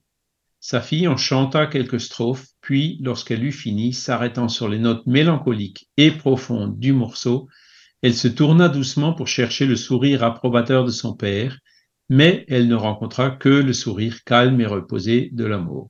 Mozart n'était plus de ce monde. Voilà. Donc le requiem de Mozart, pareil, c'est ça, c'est vraiment. Euh, ah, il est, il est beau, hein. Il est super le requiem de Mozart. Alors là, franchement, il est. Chef d'œuvre. Hein. Ah oui, oui, ça c'est sûr, ça c'est sûr. Il faut l'écouter, les amis. Ça fait bien longtemps que je l'ai pas écouté, je te dis franchement. Ah, c'est c'est magnifique. Et donc, voilà comment il l'a reçu. Hein. donc, pareil, hein, c'était euh, quand il était euh, déjà en train de, de, comment dire, de, son âme était déjà en train de se dégager de son corps d'une certaine façon. Hein. donc, euh, c'est là où l'âme, en fait, elle, quand elle est déjà à moitié, quand elle est moins enfermée dans la matière, ben, elle est beaucoup plus ouverte. Ben oui, mais c'est pour ça d'ailleurs, il n'est pas, pas fini, il n'est pas complet le requiem d'ailleurs. Voilà, voilà, voilà. Et donc, euh, ben voilà, il, a réussi à percevoir, euh, donc inspiré par, euh. Alors l'inspiration, encore une fois, hein, c'est comment dire, c'est pas quelqu'un qui connaît rien à la musique, à qui les esprits sont capables, seront capables d'inspirer un requiem. On est bien d'accord. Pourquoi ils ont choisi Mozart pour inspirer le requiem? C'est parce que Mozart, il avait euh, je dirais, tous les outils qu'il faut euh, dans, dans, dans, dans, ses compétences personnelles pour pouvoir euh, transmettre, hein, transcoder, je sais pas comment le dire, hein, une œuvre de ce calibre-là. Hein. Mm. Et si c'est une personne, il y, a, il y, a eu des personnes, hein, Rosemary Brown qui était médium musicien et qui connaissait pas la musique dans cette vie, mais certainement elle connaissait la musique dans des vies antérieures. Hein, parce que la personne qui a jamais fait de musique, les esprits arriveront difficilement à lui inspirer de la musique. On est bien d'accord.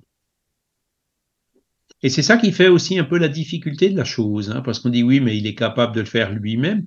Oui, certes, mais hein, autant Mozart que, Beethoven, qui était capable de, faire tout seul, euh, ben, ils disent, ben non, ça vient d'ailleurs, ça vient de plus haut, ça vient de, de l'inspiration.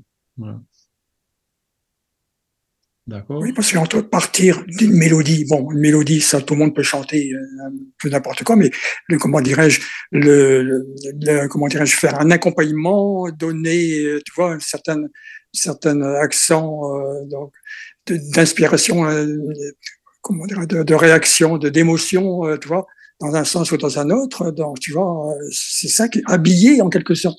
cette mélodie, ça, c'est encore un autre art, ça, tu vois. Mmh, mmh. Tu vois. Ouais, c'est, c'est, c'est, le génie, c'est quelque chose qui, ça se travaille, quoi. Ça se travaille. Il faut, il faut qu'on, qu'on se mette dans les conditions le plus favorables possible. Et ensuite, ben, la touche de génie, elle viendra par l'inspiration. Les esprits vont nous donner le coup de main pour vraiment faire la différence, quoi. Vraiment donner le plus euh, et, et, transformer euh, euh, ben, la musique en, en quelque chose d'intemporel. On dit, on dit toujours il y a des musiques intemporelles. Hein. Oui, c'est vrai. Celles qui se démodent jamais. Hein. Ben voilà, c'est même si c'est des choses beaucoup plus récentes. Hein, il y a la musique classique, mais il y a aussi euh, d'autres morceaux qui, qui hein, que, du, du, enfin, après, ça dépend aussi un peu du goût de chacun, quoi. Mais, oui, mais c'est ça, c'est toujours pareil. Hein, tu as, des tubes d'il y, a, y a 50 ans qui, qui, qui sont encore des tubes aujourd'hui, quoi. C'est hein, vraiment. Et, et, et là, ces, ces musiques-là, elles ont eu ben, ce, ce petit plus de l'inspiration, donc soit par le compositeur, soit de l'interprète, soit les deux. Voilà. Un petit dernier, allez. Voilà. Massenet au ah. sujet de son poème symphonique Vision, interprété à Leeds en 1898, écrivait ces lignes, reproduites par le Light de Londres en 1898. Alors le Light, c'est une des plus anciennes revues spiritualistes, hein, je crois qu'elle existe depuis les années 1870, et euh, je me semble qu'elle existe encore, hein, ou si elle n'existe plus, ça fait pas longtemps qu'elle n'existe plus. Alors, écoutons Massenet. Il y a quelque chose de plus ou moins expérimental dans cette composition, et je désire que les premiers qui l'écouteront ne s'en fassent pas une idée fausse. Je vais vous dire l'histoire de sa genèse. Il y a fort peu de temps, je voyageais au Simplon. Étant arrivé à un petit hôtel au milieu des montagnes, je pris la résolution d'y passer quelques jours dans une tranquillité absolue. Je m'installais donc pour y répondre un peu de pour pardon. Je, donc pour y prendre un peu de repos, mais le premier matin, pendant que j'étais seul, assis seul, dans ce silence merveilleux des montagnes, j'entendais une voix. Que chantait-elle? Je n'en sais rien. Toujours est-il que cette voix spirituelle, étrange, résonnait dans mes oreilles et j'en fus absorbé. Donc là, vous voyez, euh, Massenet comme Mozart, il dit que l'inspiration venait du dehors. Voilà. Indépendamment de sa volonté.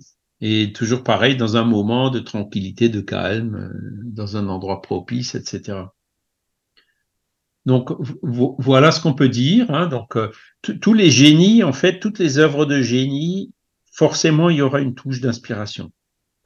Ça me fait penser, lorsque j'avais, nous étions allés en Pologne, et nous étions à Cracovie, on avait pris une chambre chez l'habitant. Et le, le, le, bâtiment, c'était un vieux bâtiment, euh, une maison de maître en quelque sorte, oui. Et mhm. je sais pas pourquoi, ça m'a fait penser à ce moment-là tout de suite à, à Chopin. Pourtant, bon, je savais que, euh, Chopin, forcément, la Pologne, etc. Mais ça m'a fait penser fortement à, à, à, Chopin, certaines musiques de Chopin, je sais pas pourquoi. Et ça, je m'en souviendrai toujours, ça, tu vois. Donc, euh, Ben oui. Et donc ça, c'est c'est là où je dirais, bon, alors pourquoi, si on peut résumer un peu ce chapitre 14 là, euh, ben en fait, euh, on a une âme. Hein, c'est quand même fantastique d'avoir une âme et de pas être juste euh, gouverné par des réactions biochimiques dans le cerveau. Hein. Et puis cette âme, elle a des potentiels qui sont immenses, quoi. Un potentiel d'évolution qui est infini, Hein. et en plus, cette âme, en fait, elle nous ouvre ce canal vers la spiritualité. Et puis dans la spiritualité, alors il y a, y a, du bon et du moins bon, évidemment, mais euh, comme on l'a vu là dans, dans, les exemples, par exemple, de médiums musiciens ou de gens qui, qui, s'attachent à faire des œuvres de bien, eh ben vous pouvez être sûr que euh, y a des esprits qui seront là et qui vont euh, décupler les capacités, les forces. Hein. Je ne sais pas si, si, ça vous arrive, si ça vous est arrivé. Moi, il y a des moments où, quand, je veux écrire un article, ou même là, par exemple, cette semaine, je vous le disais tout à l'heure, hein, j'ai fait des recherches sur, Léon Denis, mais c'est incroyable la vitesse avec laquelle euh, j'ai trouvé des choses, et ou même des fois, quand je relis un article, je dis, c'est toi qui as écrit ça? C'est là où on se dit non, ben non, c'est c'est moi qui l'ai écrit, mais il y a quelqu'un qui m'a aidé à l'écrire, c'est évident, c'est plus qu'il. Ah oui, oui. Il faut qu'on ait l'humilité de reconnaître ça, et plus on a cette humilité de le reconnaître, plus quelque part on s'ouvre à ce canal, à ces esprits, et plus on arrivera à faire des choses qui sont extraordinaires. C'est la beauté, c'est ça la beauté de ce paradigme spiritualiste. Quoi. Ça va beaucoup, beaucoup plus loin, beaucoup, beaucoup plus haut, que euh, ce, paradigme matérialiste réducteur. Hein, c'est pour encourager tous les auditeurs, euh, voilà. c'est ce paradigme spiritualiste qui va vraiment euh, nous faire avancer. Voilà. Ben, sinon, je pense, je pense que j'ai pas vu beaucoup de questions, mais sinon, on peut, passer donc au chapitre 15. Oui, c'est ça. Si tu veux, on peut faire ça, oui, ça va. Hein, c'est le suivant, il nous reste miroir. Ah oui, il nous reste encore trois quarts Il nous reste encore, oui.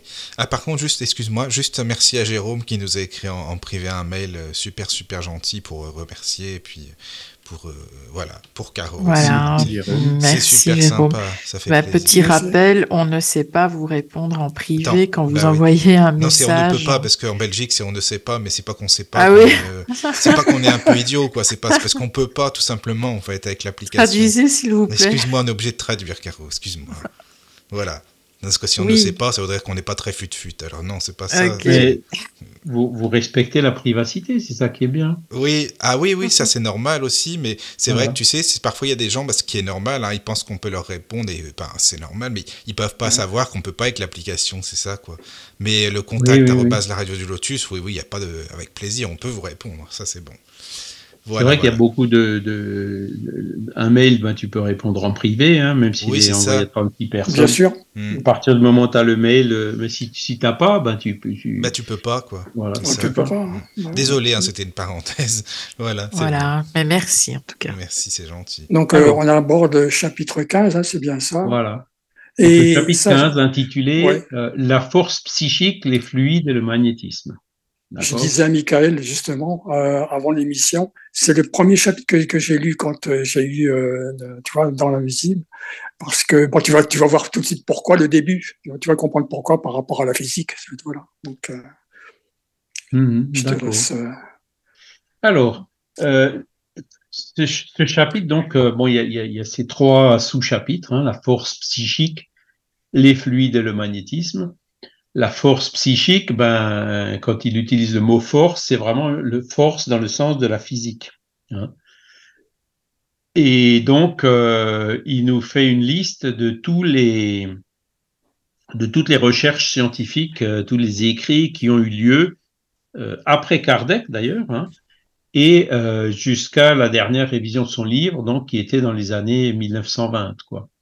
Et donc, il nous cite tout un tas d'auteurs notamment William Crookes. Alors William Crookes, c'est lui qui a fait euh, les expériences de matérialisation avec Katie King, hein, avec la médium Florence Cook. Hein.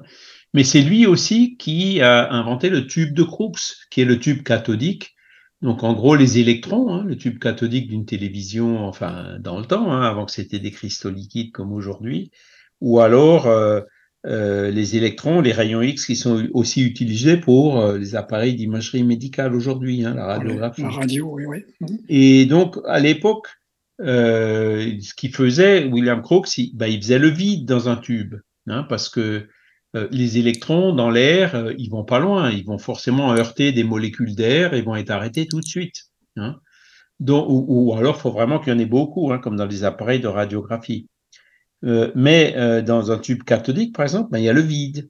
Hein, et quand, comme le tube il est sous vide, dès que on, Daniel connaît bien, dès que tu mets un champ électrique, eh ben, il y a des électrons qui circulent dans le vide. D'accord? Et donc, euh, à l'époque, quand ils avaient découvert ça, ils, parlaient de l'état radiant de la matière. Et c'était le début de la radioactivité. Hein. Euh, au début, ils ont observé les électrons. Après, ben, sont venus euh, ben, les, particules alpha, sont venus les rayons gamma, les autres, au fur et à mesure. Hein, on utilise en, les, rayons pour soigner, par exemple, les, cancers ou autres. C'est ça. Vrai voilà. Et donc, c'est ce qu'ils appelaient l'état radiant de la matière. Et c'est là où, euh, quand il y a eu cette découverte-là, euh, les spirites, ils ont dit, ça y est, maintenant, on, la science est en train de découvrir le Père Esprit. Hein. Euh, aujourd'hui, ben, un siècle plus tard, et même, même avant, hein, on se rend compte, bah, ils sont peut-être allés un peu vite. Hein parce que l'état radiant de la matière ou la radioactivité ou les électrons, c'est encore de la matière, alors que le Père Esprit, lui, c'est plus de la matière dans ce, dans ce même sens, c'est de la semi-matière. Voilà, donc aujourd'hui, ben, on a un peu relativisé cet enthousiasme euh, des anciens, y compris de Léon Denis, hein, qui pensaient que euh, c'était vraiment un pas décisif euh, dans la modélisation de la semi-matière et du Père Esprit euh, par la science. En fait, il n'en est rien. Hein. C'est euh, aujourd'hui la science, elle est, je dirais, tout aussi ignorante du Père Esprit qu'elle ne l'était à l'époque. Hein. C'est pas ces découvertes sur la matière radiante qui ont vraiment fait avancer la science dans le sens euh, du Père Esprit, hein, de, la semi-matière et de ces fluides spirituels.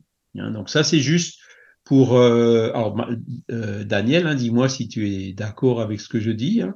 N'hésite pas à commenter. Oui, oui, oui. Euh, donc, euh, voilà, le Père Esprit, c'est encore au-delà de tout ça. Hein. Le Père Esprit, c'est pas des électrons, hein, c'est même pas des neutrinos. Aujourd'hui, les, les, particules les plus fugaces qu'on a le plus de mal à détecter, c'est le neutrino. Hein. Le neutrino, il arrive à traverser la Terre.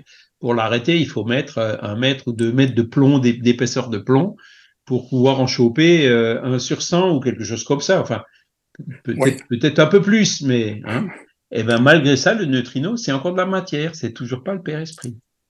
Hein, la science, elle a toujours pas mis le doigt euh, où se fait cette interaction entre euh, la semi-matière et la matière.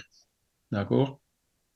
Pour euh, aujourd'hui, on a d'autres théories qui sont avancées, hein, donc celle de, Roger Penrose et, Stuart Hamhoff, hein, qui parlait de euh, la condensation de Bose-Einstein dans des microtubules au sein du cerveau. Ça, va? Vous avez pu me suivre? Euh, Voilà, donc il, le place plutôt euh, dans, comment dire, comme un phénomène quantique, pour simplifier, hein, qui se produit dans des nanostructures. D'accord? Et on a des nanostructures dans notre cerveau, et c'est par là que le père-esprit, agirait. Hein. Alors, il y en a d'autres qui ont détruit cette théorie en disant euh, oui, mais euh, cette condensation de Bose-Einstein ne se produit pas aux conditions ambiantes hein, et aux conditions qu'il y a dans le cerveau. Donc, c'est pas ça. Hein. Et il y a une autre euh, physicienne brésilienne qui s'appelle, oups, il y a son nom qui m'échappe maintenant, Celia Dantas, voilà, qui elle émet la théorie de dire si euh, la condensation de Bose-Einstein se produit quand même dans les conditions ambiantes à partir du moment où il y a une antiparticule qui va bien. Et elle dit que cette antiparticule, justement, elle est amenée par le Père Esprit. C'est une antiparticule, entre guillemets, spirituelle. Et donc, c'est là où elle commence à faire tout doucement un pont pour euh, essayer de comprendre où le, Père Esprit agit sur l'esprit. Comment est-ce que notre Père Esprit peut agir sur notre cerveau, par exemple? Oui, bon, il y a toujours le si, quoi, toujours cette hypothèse. Voilà. Dans, le cas, voilà. on, se trompe, on se trompe peut-être autant encore aujourd'hui avec cette théorie que, dont je viens de vous parler que euh, Léon Denis anticipait peut-être un peu trop, il mettait peut-être un peu trop d'espoir sur cet état radiant de la matière. Hein. Si ça se trouve, c'est encore pas ça, mmh. ce sera encore plus loin. Mais bon, l'essentiel, c'est d'avancer. Hein. exactement. ça a été très utile, l'est toujours encore aujourd'hui. et le Père Esprit, ben, il faut encore qu'on avance un peu pour arriver jusqu'à lui. D'accord? Et donc, euh, Léon Denis nous dit que, euh, en fait, cette force psychique, euh, indépendamment de l'explication qui, qui, pourrait en être donnée, elle a été mesurée. D'accord? Il y a eu plusieurs noms qui ont été donnés. Hein, et par exemple, une table qui bouge, hein, on en a déjà parlé avec les phénomènes à effet physique. Hein, ben, comment dire? Pour que les esprits puissent faire bouger une table ou faire léviter un objet, ils sont obligés euh, d'avoir un médium qui, justement, euh, émet un fluide. C'est le mot fluide qui, euh, comment dire, qui est utilisé pour ce genre de choses quand on parle de fluide spirituel. Hein. Donc, c'est pas le même sens que la mécanique des fluides de la physique bien connue, hein, avec notamment les liquides et les gaz. Hein quand on utilise le mot fluide ici, c'est des fluides spirituels, hein, sachant que les liquides et des gaz, encore une fois, c'est de la matière, alors que les fluides spirituels, c'est pas vraiment de la matière, c'est de la semi-matière. On est bien d'accord. Et donc, en utilisant ce fluide du médium, notamment de l'ectoplasme, il arrive euh, à compenser l'effet de la, de la pesanteur sur la table et à faire de sorte qu'elle bascule, qu'elle tourne ou qu'elle lévite. D'accord? Donc, le fait que les esprits arrivent à agir sur la matière euh, grâce à un médium, c'est quelque chose qui, voilà, il y a beaucoup de personnes qui le, non, non, j'y crois pas parce que je l'ai pas vu, mais il y a tellement de personnes qui l'ont vu que, franchement, c'est quelque chose euh, euh, qu'on peut difficilement mettre en cause aujourd'hui. Oh, il y a même des gens qui ont beau voir, ils n'y croient quand même pas, de toute façon. Exactement. Bah ouais. Exactement. Et donc après, Léon Denis, ben, il, cite plein de, d'exemples euh, de, tout, de, euh, qui ont été faits. Donc le propre Crookes, en fait, il avait mis une espèce de bascule hein, euh, sur, sous une cloche en verre. Et donc le médium, hein, donc en se concentrant, il est arrivé à faire pencher cette bascule à travers la cloche en verre. Donc, euh, c'est une des expériences qui montre que ce fluide dont on parle peut avoir euh, une action sur la matière, hein, même à travers, une, à travers la matière, c'est-à-dire à travers une cloche euh, en verre. D'accord? Voilà. Donc Crookes a étudié ça. Après, il y en a d'autres qui, qui, ont étudié aussi. Hein. Donc Crookes, la référence, c'est son livre qui s'appelle Recherche sur le spiritualisme. Euh, c'est euh, la page 62 et suivante. Et il y a un autre euh, scientifique à l'époque qui avait fait ces expériences qui s'appelait Reichenbach. Hein, Reichenbach. Et donc lui, il a son livre, ça s'appelle Le fluide des magnétiseurs. il l'a écrit en allemand et c'est le colonel de Rocha qui l'a traduit en français. D'accord? Euh, et donc, c'est clair que euh, par la volonté, hein, euh, certains êtres humains qui sont, doutés, qui sont dotés justement de ce magnétisme, ils arrivent, comment dire, à agir sur des objets matériels, à les faire bouger. D'accord? Donc c'est d'où le, le titre qu'on a vu, force psychique. D'accord? Alors, d'autres euh, choses, euh, euh, bien sûr, ils ont tous essayé de, visualiser ce fluide. Donc, pour visualiser, ils ont utilisé deux méthodes. La première, ben, c'est la photographie. Donc là, vous avez par exemple le livre de Hector Durville, hein, qui sur le fantôme des vivants, donc qui a réussi à photographier donc ce fluide qui sort du corps et puis qui peut apparaître à côté du corps. Hein. Et euh, il y en a d'autres qui ont utilisé en disant, ben, tiens, ben, je vais prendre un somnambule ou un médium voyant pour, pour qu'ils me disent ce qu'ils voient. Et effectivement, les médiums voyants sont tous unanimes à dire que quand le magnétiseur il utilise sa volonté, il met ses mains donc devant un patient ou au-dessus d'un objet pour essayer de le faire bouger, il dit je vois effectivement, il y a quelque chose qui sort de sa main et qui se dirige soit vers le patient, soit vers euh, euh, l'objet ou la bascule euh, sur lequel il veut agir. Il précisait hein, dans, dans, le livre, hein, donc surtout au niveau des doigts et puis du, cerveau, hein, un passage comme ça. voilà, les yeux, voilà, et, les, enfin ceux qui, les médiums voyants, ils voient ce fluide quand il est extériorisé par le magnétiseur ou par le médium. D'accord? Voilà. Et euh, donc, euh, euh, il y a même eu des, analyses qui ont été faites par, le spectroscope. Hein. Mais ça, bon, euh, c'était, on en était quand même au balbutiement. Hein, euh, oui, il a décomposé la, lumière. Voilà, pour voir quelles sont les différentes longueurs d'onde. c'est ça. Ça correspond aux couleurs que le médium a indiquées ou qu'il percevait, etc. je me demande d'ailleurs, justement pour la décomposition, les, couleurs vues euh, dans ces cas-là, est-ce que, par exemple, un bleu correspond aux mêmes longueurs d'onde que les bleus normaux? Tu vois ce que je veux dire? Je sais Alors, Si c'est purement fluide, si c'est purement spirituel, euh, le médium, il les perçoit, hein, il les voit pas. Oui, c'est ça, voilà. Par contre, euh, si c'est euh, entre les deux, avec de l'ectoplasme, donc il y a une partie matérielle aussi dans le phénomène, là, effectivement, il peut y avoir des, comment dire, des photons de différentes longueurs d'onde. Oui, oui, je, parle dans, le cas des photos, bien sûr. Hein, voilà, quand il y a des photos notamment, alors voilà, à l'époque, c'était des, des, des, des, plaques de, de sel d'argent. Hein, de sel d'argent, oui. Voilà. Et donc, euh, il y a quelque chose de matériel qui arrivait à les imprimer. Ah, il n'y avait pas la photo couleur encore, mais qui arrivait à montrer, euh, entre guillemets, euh, le, le, le double, hein, le double qui était extériorisé. D'accord?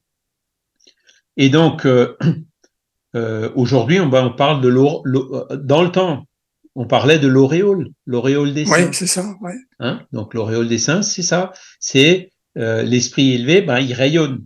Son père esprit rayonne. Et donc, certaines personnes qui, qui, qui ont un petit peu euh, cette, cette, cette euh, faculté de voyance, ils voyaient l'aura. Et c'est pour ça que ben, sur les icônes, les peintures religieuses, ben, les saints sont toujours entourés d'un aura, d'une aura, mhm. d'une auréole. Hein. Aujourd'hui, on appelle ça l'aura. Hein ou d'autres appellent ça aussi la photosphère humaine. Hein. Ah, je n'avais jamais entendu ça. voilà, c'est pas que les spirites et les magnétiseurs, hein, il y a des occultistes, euh, voilà. Cette aura, elle est admise par beaucoup de, courants spiritualistes, d'accord? Après, euh, je pense que j'en avais déjà un peu parlé la dernière fois, le colonel de Rocha, il est allé plus loin. Hein. Euh, il a donc chercher à, faire de sorte que l'esprit euh, du sujet sorte, euh, se dégage de son corps. Et donc, il a réussi à, déjà dans un premier temps, à le photographier à côté de son corps, hein, comme, comme l'a fait aussi Hector Durville. Ensuite, Rocha, il a aussi montré que lorsque l'esprit sort de son corps, il y a la sensibilité aussi qui sort du corps. Hein, je vous en avais parlé la dernière fois. Euh, quand euh, il a réussi à faire sortir euh, l'esprit de son corps, ben, il pique le corps avec une aiguille, il n'y a aucune réaction. Par contre, s'il pique sur la chaise à côté où le double est installé, en le piquant là-bas, il y a des douleurs. Il ressent la douleur, la piqûre. Donc c'est pour ça que son livre, le titre de son livre, c'est l'extériorisation de la sensibilité. Oui. D'accord? Et euh, le deuxième livre qu'il a écrit, c'était l'extériorisation de la motricité. Hein, C'est-à-dire, euh, euh, l'esprit sort de son corps, est-ce que maintenant tu arrives à me faire pencher la balance? Et effectivement, euh, le double, entre guillemets, arrivait aussi à faire pencher la balance. Donc il y avait une partie de la motricité qui était aussi extériorisée du corps physique. D'accord? J'avais pris les deux PDF. Ouais. Pardon? J'avais pris les deux PDF, là, donc euh, ces deux bouquins, là, mais seulement, moi, il y a, je les avais envoyés à, à, Caroline, mais c'est beaucoup de photos, il n'y a pas beaucoup de, de, de textes exploitables pour nous, hein, tu vois, c'est ça. Ah oui, oui, ah, c'est sûr. C'est normal. C'est très illustré, hein, effectivement. Ben oui, c'est ça, c'est pour ça que je l'avais envoyé à, à, à Caro, pour qu'elle puisse voir, justement, euh, un jour, mmh. quand elle aura le temps de, de regarder ces photos, quoi. Donc, euh, voilà. c'est vrai, ça, effectivement.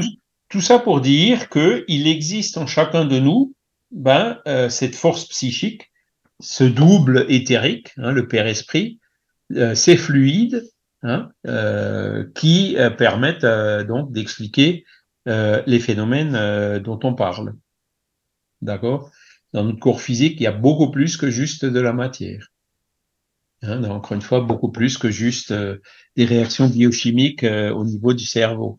Il y a aussi donc euh, le double hein, qui est le Père Esprit et, donc le corps spirituel qui qu'on arrive donc à, extérioriser par toutes ces.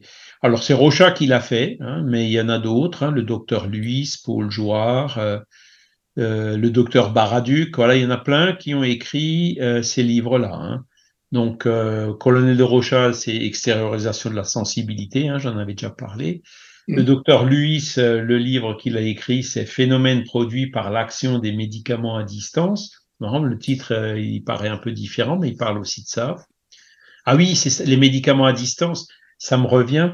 Euh, en fait, au lieu d'appliquer le médicament sur le corps, il applique le médicament sur le double et il se rend compte que ça fonctionne. Ah oui, oui, ah oui c'est différent. Oui, d'accord, ouais. Donc ça, c'est le docteur Luis.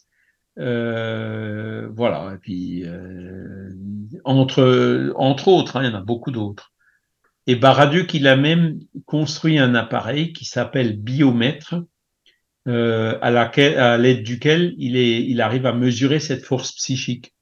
C'est-à-dire qu'il arrive à mesurer l'intensité, par exemple, de, euh, de la force psychique qui est extériorisée par un magnétiseur. Une espèce de cloche là, avec un fil, euh, avec une aiguille suspendue, non Un truc comme ça, non? Il, y a effectivement donc une aiguille de cuivre qui est suspendue à un fil de soie au-dessus d'un cadran chiffré. Hein. Mmh. Euh, tout est mis sous un globe de verre, hein, où bien sûr il n'y a pas de vent, de courant d'air, etc. Et euh, donc le magnétiseur, il arrive à faire tourner l'aiguille à travers la paroi de verre. Vas-y Caroline, fais bouger l'aiguille. Voilà, vas-y. Voilà. Déjà l'étape, c'est pas mal. Oui, c'est déjà pas mal. Hein, dans un sens, dans l'autre sens, etc. oui. Hein, voilà. Et après, ben, euh, il arrive à le faire avec des magnétiseurs et il mesure, il a expérimenté aussi avec plein de gens et il s'était rendu mmh. compte que ben, suivant l'état de santé, les dispositions mentales, la volonté qu'ils exprimaient à un instant T, eh ben, euh, comment dire, son aiguille euh, déviait euh, plus ou moins. Voilà. Et dans certains cas, ça attirait l'aiguille, dans d'autres cas, ça la repousse. Oui, c'est ça. Voilà. Et donc, euh, cette force psychique, elle peut traverser la matière, elle traverse la cloche de verre. D'accord? Voilà. Euh, et ouais, bah, c'est ce fameux Baraduc, hein, donc euh, toujours pareil. Il a fait un compte rendu qui est une présentation au congrès euh, Spirit et Spiritualiste de 1900.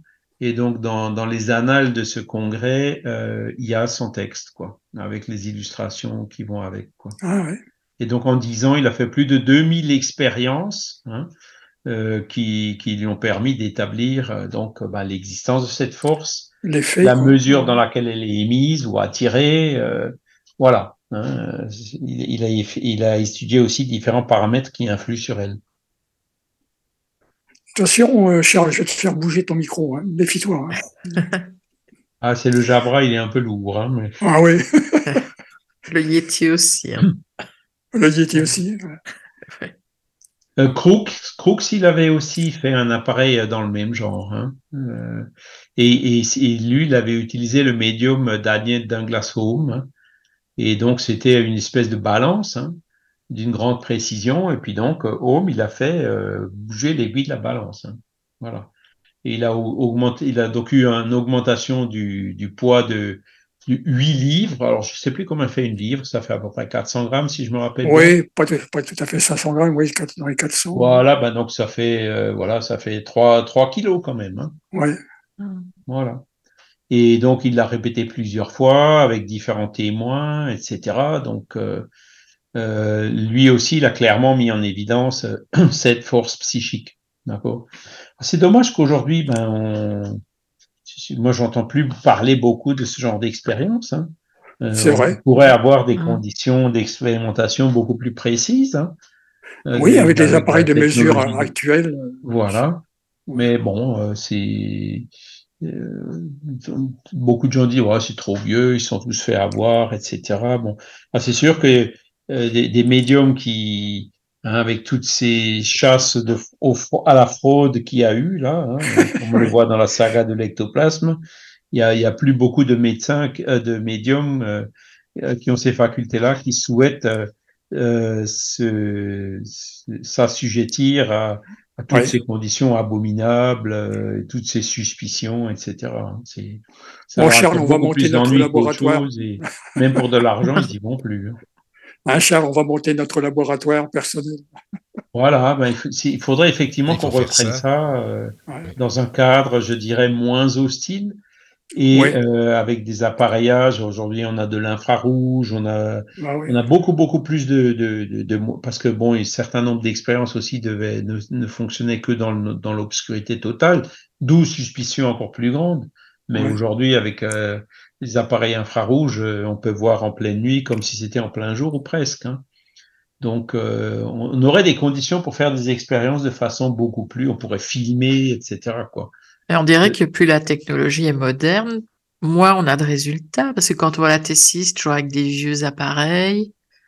C'est vrai. Ah, les photos étaient meilleures, enfin, on captait plus de choses avec les anciens appareils aussi. C'est vrai.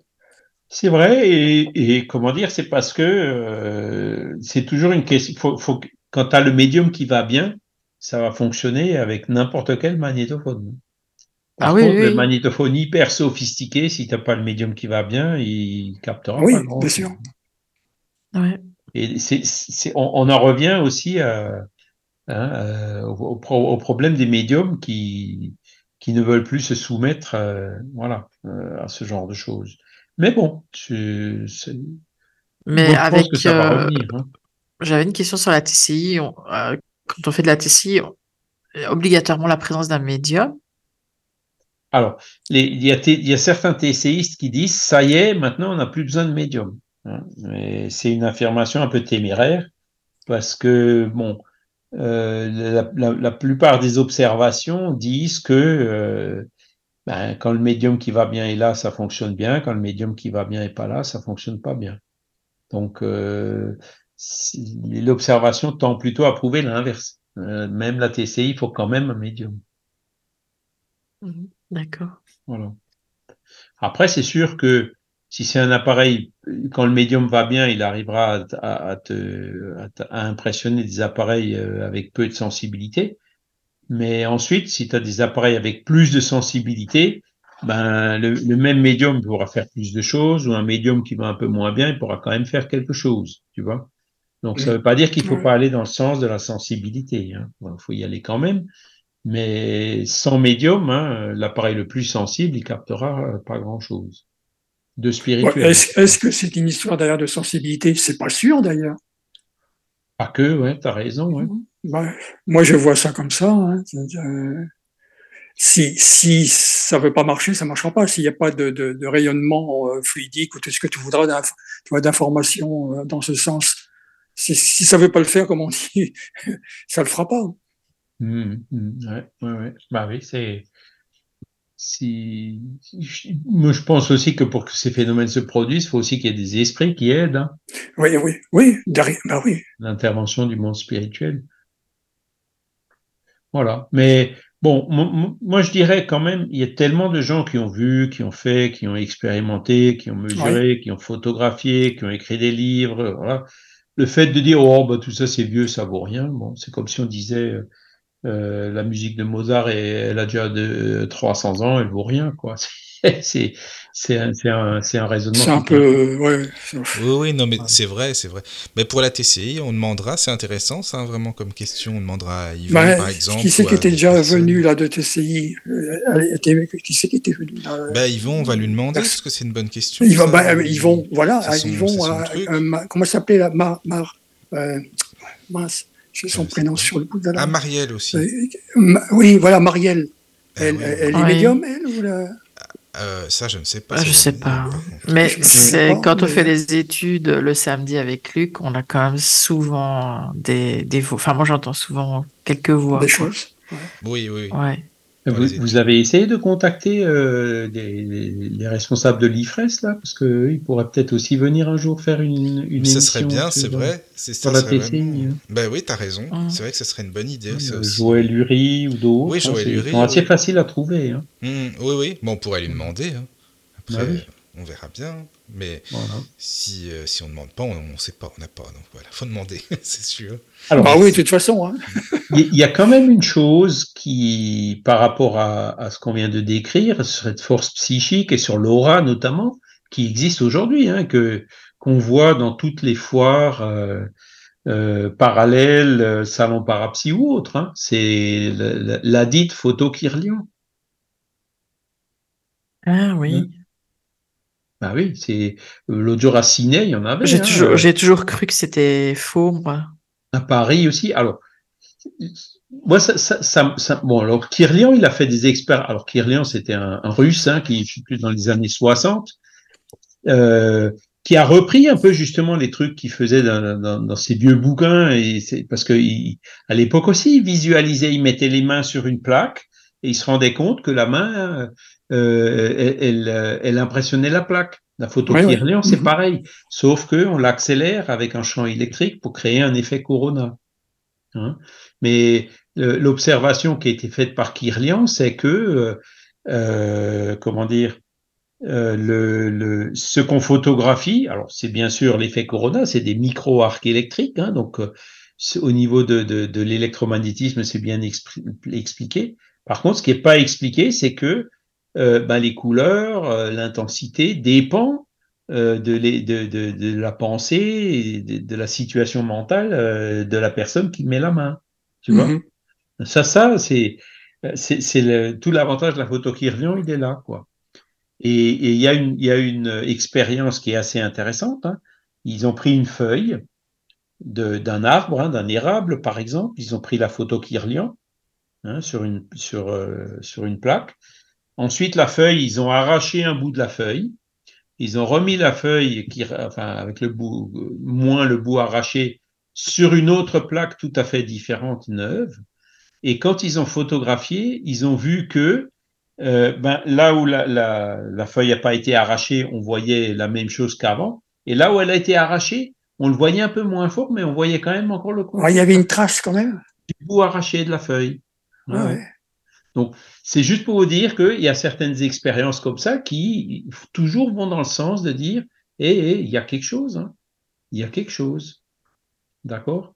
Et, donc, c'est euh, alors c'est plus utilisé euh, aujourd'hui ben, dans des salons et des trucs comme ça, avec des tarifs assez élevés, malheureusement. Hein.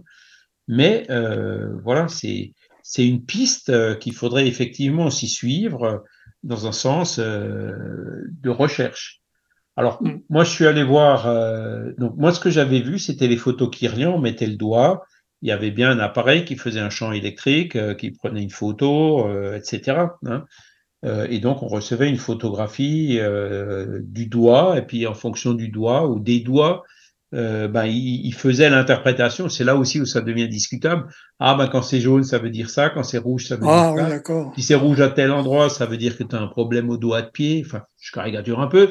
Et, et, donc là, on retombe un peu dans un système genre, euh, euh, comment dire, d'où ça vient? Qu'est-ce qui lui permet de dire ça? Oui, oui, bien sûr. Mm. Et c'est là où c'est un peu comme l'astrologie, hein, qui dit que si tu es né, que telle planète était euh, de, de, dans, le, dans la direction de telle constellation, tu auras une tendance à ci ou à ça. Bon, euh, si c'est de l'heuristique, hein, on sait très bien que le, paysan, il sait en fonction de la lune et tout quand c'est le meilleur moment pour semer les graines. Hein. Donc ça, c'est de, c'est parce que ben, après plusieurs générations d'agriculteurs, le savoir se transmet, même s'il n'est pas, euh, si on le connaît pas très bien. Hein, c'est ce qu'on appelle l'heuristique. Mais pour euh, l'astrologie, par exemple, c'est beaucoup plus compliqué puisque euh, beaucoup de les calculs astronomiques pendant longtemps ils étaient faux parce qu'ils tenaient pas compte de la précession des équinoxes. Donc ça fait un peu tomber par terre cette heuristique. Bon, je, je ferme un peu cette parenthèse. Ouais, ouais. Le, le, ce qui est important, c'est que euh, ben, l'expérience de la feuille, par exemple, euh, ça parle, tu vois, ça, ça dit il y a quelque chose. Hein. Euh, qu'est-ce que je. Il y a une question sur le chat, pardon. Oui. Euh, de Michael. Il demande lors d'une séance TCI, est-ce qu'on n'ouvre pas la porte des esprits blagueurs? Ben, on ouvre la porte des esprits blagueurs quand, dans n'importe quelle séance à partir du moment où on n'est pas sérieux. D'accord? Quand on est sérieux, euh, ben, on n'ouvre pas la porte aux esprits blagueurs. C'est sûr. Tout dépend du but de la réunion. Est-ce que c'est vraiment que de la curiosité, etc. Est-ce que c'est vraiment que du spectacle? Quel cas, effectivement, des esprits blagueurs, il y en aura. Mais si on fait vraiment des réunions euh, avec de la concentration, avec des prières même, euh, la préparation avec une équipe spirituelle qui est là, en général, il n'y a pas de blague. Hein? Ou s'il y en a, ils viennent, euh, euh, euh, ils restent pas longtemps. Voilà. C'est peut-être le danger aussi de, de, ce que tu disais tout à l'heure, de cette addiction alors l'addiction, effectivement, donc j'ai vu ça aussi, hein, des, des, personnes qui commençaient à faire de la TCI et puis qui, mmh. avec leur magnétophone, passaient des heures et des heures et des heures et, et, et, et, puis qui nous disaient, ça y est, regarde là, on entend ça, mais quand tu écoutes, tu entends un bruit, mais c'est, tu vois, c'est, un petit peu de, de l'appareil Idoli la dernière ouais. fois. Hein. J'avais parlé de l'appareil Idoli. Oui, euh, non, bah, dans une émission, mais ouais, ouais, oui, et notre cerveau, il a parfois tendance à donner du sens euh, à des choses qui n'en ont pas. Hein. Les enfants mmh. dans les nuages, mmh. bah, ils vont voir des éléphants, ils vont voir des poissons. Oui, toujours le côté subjectif du, du cerveau. Voilà. Hein, donc, euh... et, et, ça, c'est, c'est, les... voilà. Mais, mais l'IFRES, euh, bon, eux, pour contrer cet argument de l'appareil idoli, je pense que je n'avais aussi parlé la dernière fois. Euh, ils ont plusieurs circuits qui fonctionnent en parallèle, donc un circuit vidéo qui capte une image et en même temps un circuit audio qui capte un son. Et, et donc parfaitement synchronisé sur le time code, tu vois. Donc là, ouais. euh, l'appareil Idoli, elle est un peu plus difficile à, à avancer pour expliquer, euh, entre guillemets, cette synchronicité. Hein. Voilà. Donc, euh, c'est pour ça que je dis c'est compliqué. Mais quand on fait vraiment euh, avec des protocoles, avec une organisation qui va bien, avec des personnes sérieuses et tout, eh ben, on aura beaucoup plus de chances de s'affranchir euh, à ces esprits blagueurs. Et les personnes qui sont, comme tu disais, Caroline, euh, ça devient addictif.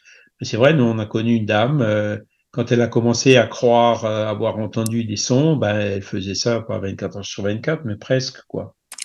Et elle parlait que de ça. Euh, elle venait à des réunions, elle accaparait avec le machin qui avançait, qui reculait, à faire écouter des trucs que personne n'entend. Enfin bon, voilà, tu vois, c'est c'est comme tout. Hein, euh, il faut il faut le faire. euh, Tu euh, sais, ce que j'ai eu une fois, c'était donc un- une, une épouse d'un d'un radioamateur qui donc était décédée il y a deux mois et pour, elle est, son épouse est venue. Attends, j'ai perdu l'écouteur. Et son épouse est, venue me voir avec une cassette pour me faire écouter. euh, il était graphiste comme moi et pour me faire écouter euh, un petit peu euh, ce que ce qu'il y avait sur la cassette en fait. Alors, elle pensait qu'il y peut-être avait un, un message qui la concernait ou autre, on va savoir. Et en fin de compte, non, c'était un trafic, c'était un, donc ce qu'on appelle un, donc un QSO, un côté de langage, donc un contact normal avec une autre station. Et puis, euh, sans plus, quoi. Mais tu vois, elle était déjà, elle pensait déjà à recevoir un message de, bah, c'est de, ça. de son, de son époux, quoi. Bah oui. Et, et, et Ce puis, qui se comprend d'ailleurs, hein, ce qui peut se comprendre. voilà, on peut pas condamner. Hein, c'est Bah une inspiration légitime qu'on a. Et puis même si elle pense l'avoir eu, et puis qu'en fait elle l'a pas eu, mais que ça la console, qu'elle arrive à faire son deuil, qu'elle va bien, eh ben tant mieux. Faut surtout pas la déranger, quoi. Ah non, non, Mais absolument pas, non, non. On peut pas généraliser, tu vois. Il y a, Ah il y a non, des non, fois où vraiment c'est pas tant, quoi. Ah oui, mais de toute façon, je la connaissais très bien, puisqu'on mangeait ensemble parfois euh, pour des réunions ou autres. Donc, euh, elle est venue vers moi parce que bah, elle me connaissait bien, tu vois. Donc, euh, voilà. Mhm. Alors, euh, Léon Denis, il dit, lui aussi, il a expérimenté un peu ces choses-là. hein. Il nous dit euh, que la colère, la douleur, l'extase, la prière, l'amour ont des radiations spéciales. hein. Et il dit, j'ai fait plusieurs fois cette expérience. L'extrémité des doigts étant placée sur la plaque plongée dans le bain, hein, la plaque photographique, Si, élevant votre pensée dans une improvisation ardente, vous priez, vous constaterez ensuite que les radiations ont pris sur le verre une forme particulière, celle d'une colonne de flamme qui monte d'un seul jet. Ceci démontre non seulement l'action de notre pensée sur les fluides, mais aussi combien nos dispositions psychiques influent sur le milieu où nous opérons et peuvent en modifier les conditions vibratoires. Ça, c'est super intéressant, hein, vraiment, ouais. ce qu'il ouais. explique. Justement, je, je l'ai lu, euh, je l'ai lu Ah, juste ouais, ouais, parce à, que je tout me souvenais Oui, plus de ça, moi. l'émission. Ouais, ouais. Tu te rends ouais. compte Ça veut dire que si Léon Denis il était là maintenant, il serait à fond électronique, il ferait plein de tests, plein d'expériences. hein. Ça, c'est sûr. Ouais, ouais. ça. Ah, Ah, ouais. bah oui, sûrement. hein. Peut-être. Et, donc, là, il va dans le sens de, de, de ce que prétendent les gens qui font des photos Kirlian en disant, euh, euh, avec la photo Kirlian, j'arriverai à, dé- à détecter si vous avez un déséquilibre, un problème, si votre aura est décalée. Enfin, après, bon, il diagnostique tout un tas de choses. Et, et Léon Denis il dit que effectivement, ça peut, ça peut, ça peut se faire. hein. Euh, par contre, donc, quand je suis allé euh, au salon Parapsy, où bah, bah, par hasard, comme le hasard fait bien des choses, j'étais Mm. dans le même hôtel que la personne qui s'en occupait. Au petit déjeuner, on avait un peu le temps de, de causer. Et je lui demandais, mais comment ça marche, votre truc? Et, et en fait, elle m'a lâché des choses qui, qui, qui, qui moi, me... Enfin, en gros, ce qu'elle m'a dit, c'est que euh, il y a un ordinateur dans l'appareil et que les couleurs qui sont montrées autour, parce que en fait, c'est un appareil qui prenait une photo de la tête euh, du, du, ou du buste, hein, du médium, et donc qui montrait des couleurs autour. Elle disait que ces couleurs-là, c'est euh, produit par synthèse euh, par l'informatique. Alors ça, bon, quand j'ai entendu ça, je me dis, ouh, là, j'aimerais bien voir ouais. le logiciel, comment il est fait. Hein. Oui, oui, c'est là, je suis d'accord avec toi. C'est là que j'aurais tilté un petit peu aussi. Tu, tu vois ce que je veux dire hein, C'est fait. Euh, oups, euh, hein, alors, alors effectivement, la- la- pendant qu'ils prennent la photo, la main, la, la personne met la main sur l'appareil, tu vois, mais ça Ouais. prend une photo et c'est un ordinateur. Mais donc, là, j'aimerais bien voir. euh, ah oui, mais alors là, c'est le secret du gars qui fait l'appareil et tout, c'est le, hein, tu vois. Et, Bah, il y et a alors, des- du coup, alors, euh, oui. hop, gros point d'interrogation. hein. Alors, il y a des photodiodes qui prennent effectivement euh, dans le spectre, euh, donc de- de- un large spectre, tu vois.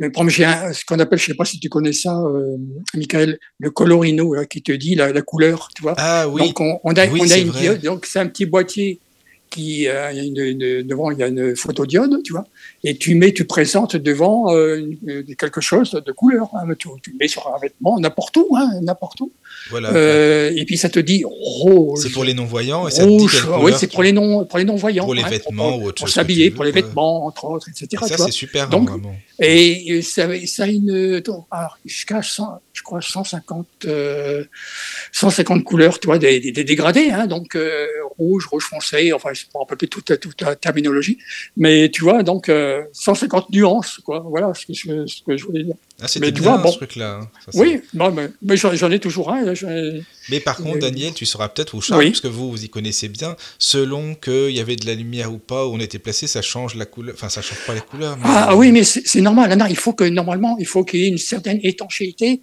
Il Ah faut oui, tu, oui. tu, tu poser la, te- faut, pas cabine, laisser de, de la lumière rentrer entre. euh, il faut mieux que tu poses carrément la, la- la diode de- dessus, tu vois, le devant de l'appareil là, euh, de, Oui, là oui. où tu veux prendre la couleur, toi, tu le poses carrément dessus là sur un Ah, meuble, oui. tu diras marron, ou sur tu le parfois, mets selon- sur ta jambe.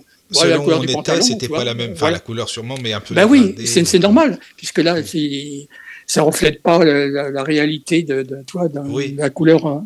Mais c'est bien, Voilà. cet appareil. C'est vrai que c'est. Non, c'était pas mal, effectivement. Mm. Donc, c'est pour ça que je me dis, bon, pourquoi pas, ça dépend comment c'était fait, tu vois, euh, ce que visait, euh, ce que, là où tu mettais, euh, euh, mettons, ton doigt ou autre, tu vois.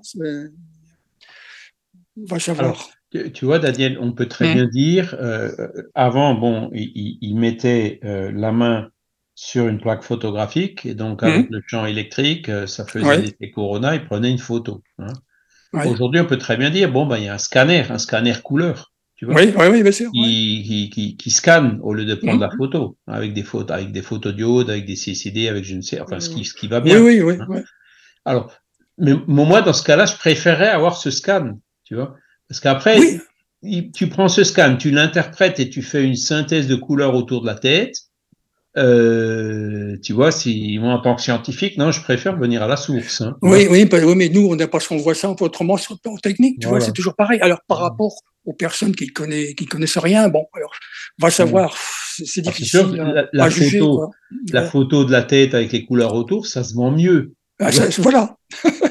Et après, bon, elle, m'a aussi montré des photos qui sont effectivement assez troublantes, hein, où tu mm. voyais carrément euh, le double de la tête qui était penché par rapport à la tête, tu vois, en disant, ben, celle-là, elle avait une aura décalée. Ouais, oui, d'accord. il y avait des choses, bon, mais, mais dès qu'il y a un logiciel de synthèse au milieu, le logiciel de synthèse, virtuellement, il peut faire n'importe quoi, hein, tu vois. Oui, oui. Euh, oui, oui, non, ça, ça dépend comment ça fait. Hein, enfin bon, c'est seulement pour dire, euh, les, ce qu'on voit aujourd'hui qui, par rapport à ça, qui malheureusement euh, sert plus pour faire du commerce que pour faire des recherches, mmh. c'est euh, la photo Kirlian. Hein, mais moi, moi, je suis favorable qu'on fasse des recherches sur les photos Kirlian. Hein, comme euh, je le suggère là dans, dans, dans les commentaires que j'ai faits par rapport à ce que j'ai vu d'une utilisation commerciale. Oui, d'accord. Hein, il, faut, il faut faire des recherches là-dessus pour ça existait à l'époque, Léon Denis l'a vu, il l'a expliqué, hein, comme je viens de le lire. Euh, mais euh, voilà, c'est aujourd'hui avec les moyens qu'on a, on pourrait, euh, je pense, comprendre beaucoup mieux le phénomène et aller beaucoup plus loin. Mm. Mais c'est pour faire de la, de la recherche, c'est pas fait pour faire du business, hein, c'est ça le truc. Mm. Voilà, donc ça c'est au niveau de cette force psychique. Psychique, oui. Ensuite, le deuxième. Ah, il ne reste plus que deux minutes. Le deuxième paragraphe, c'est sur le magnétisme. Ah oui, ça, par contre, c'est bien, puis ça intéresse beaucoup de monde. Bah, pareil, hein, tout ça, le magnétisme, d'accord. Alors, Léon Denis nous fait d'abord euh, un peu une différence entre euh, euh, l'hypnotisme et le magnétisme. Hein. Donc, il dit l'hypnotiseur, c'est quelqu'un qui suggère, c'est la suggestion hein, vis-à-vis d'un hypnotisé qui est suggestible, hein, qui accepte, qui reçoit et qui emmagasine et qui exécute entre guillemets la suggestion transmise par l'hypnotiseur. Donc l'hypnotiseur, c'est pas forcément un magnétiseur. Hein. Le magnétiseur, lui, bah, il utilise justement ben, ce, cette force psychique, le fluide, qu'il arrive euh, donc à diriger sur la personne, soit pour la soulager d'une douleur, soit pour euh, la faire tomber en sommeil magnétique, soit pour disperser des, des fluides, soit pour en concentrer, etc. Hein, là, on tombe euh, donc euh, dans le magnétisme. Et il nous montre donc une des différences entre l'hypnotisme et le magnétisme, sachant qu'on peut aussi associer les deux. Hein, voilà. Bon, alors la suggestion, euh, on, avait eu, on a vu des exemples euh, la, la, semaine dernière ou la semaine d'avant, hein, où euh, le magnétiseur, il faisait une suggestion à son sujet à distance et le sujet l'exécutait. Oui. Hein, on en avait parlé de ça. Hein. Donc la suggestion peut aussi fonctionner à distance. Donc il y a, y a là quelque part une composante de télépathie qui se, qui s'en mêle. Hein. Mm-hmm. Donc voilà. Par contre, le, magnétisme, c'est l'art, entre guillemets, hein, d'utiliser euh, cette force psychique hein, qu'on appelle fluide, le fluide magnétisme, euh, par ceux qui en sont, euh, qui en ont, qui, sont abondamment pourvus de ce fluide magnétique. D'accord? Alors là, on revient très très loin en arrière, hein, puisque le magnétisme a été comment dire, divulgué par Franz Anton Mesmer et c'était au XVIIIe siècle. Donc c'était 150 ans avant euh, la dernière révision du livre par Léon Denis. C'était euh, presque un siècle avant Kardec. Hein. Voilà. Donc le, le magnétisme, euh, donc les revues magnétiques, alors c'est bien parce qu'on en trouve de plus en plus digitalisées à la BNF. ben, les premières, ouais. Deleuze et tout ça, c'était 1805, 1810, 1815. Hein. J'avais trouvé le, les, de l'élève, l'élève, le livre de, l'élève magnétiseur, je crois qu'il s'appelait comme ça. Voilà, et, donc il y, a eu des magnétiseurs hein, pendant, pendant assez longtemps, hein, notamment Durville. Ouais. Les frères Durville, euh, qui. Euh, donc il y avait Hector Durville, il y avait euh, Henri Durville, il y avait, je crois, Henri Durville père, Henri Durville fils. qui ont vraiment, comment dire, divulgué ces idées jusque dans le XXe siècle, hein, clairement. Mais aujourd'hui, bon, on voit encore quelques magnétiseurs ici ou là. Il y a des écoles de magnétiseurs en Suisse, notamment. Mais on, voilà, en dehors de ça, le magnétisme, par exemple, dans la médecine, les médecins s'en intéressent vraiment très très peu. Alors que dans le temps, à l'époque, hein, euh, c'était souvent des médecins qui, qui, travaillaient aussi avec le magnétisme.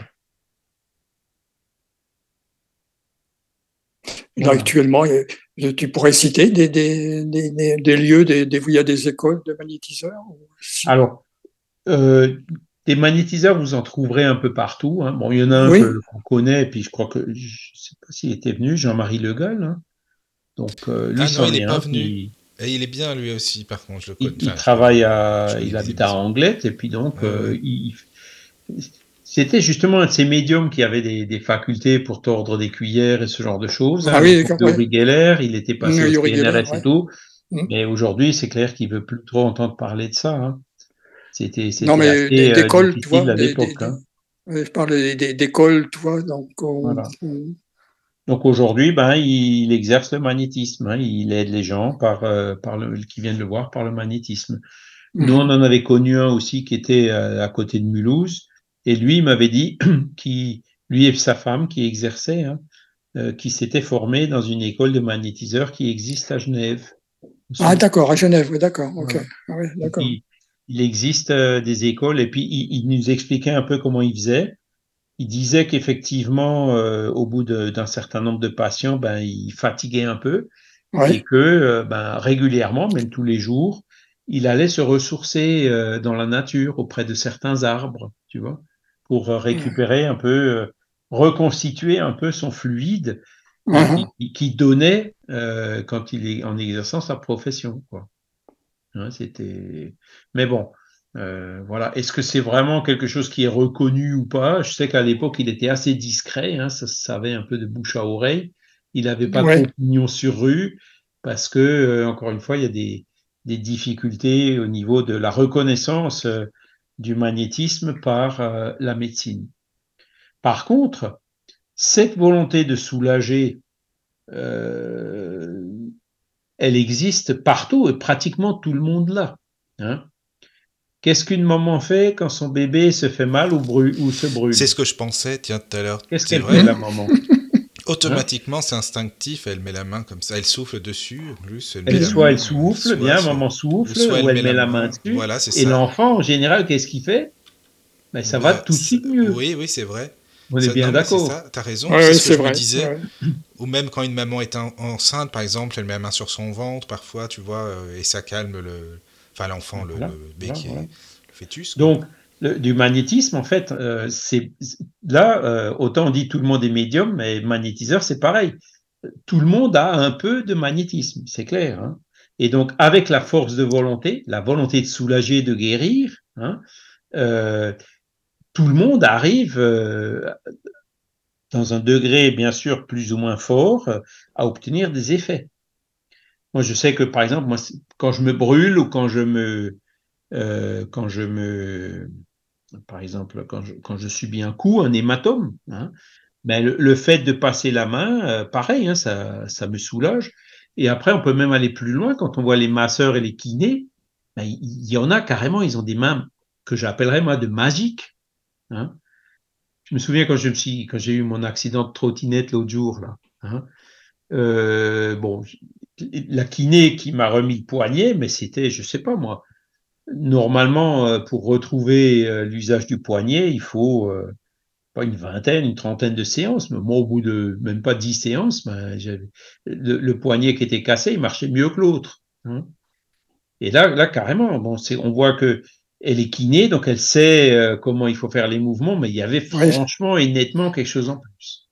Ouais, ouais. Hein, elle avait des mains magiques, elle avait clairement du magnétisme. Hein. Et donc, quand on observe, euh, moi je connais une autre personne, hein, qui est un collègue de boulot, qui a pris sa retraite longtemps avant moi. Lui, en fait, il va dans les hôpitaux et euh, pour visiter des malades, mais en fait, il se met à la porte de la chambre et il regarde la personne. il rentre pas, il lui parle pas, il, il impose pas les mains, rien. Uniquement avec le regard, il arrive à soulager les gens. Ah ouais. Voilà. Donc c'est donc ça, je vous parle d'aujourd'hui. Alors il y a des barreurs de feu.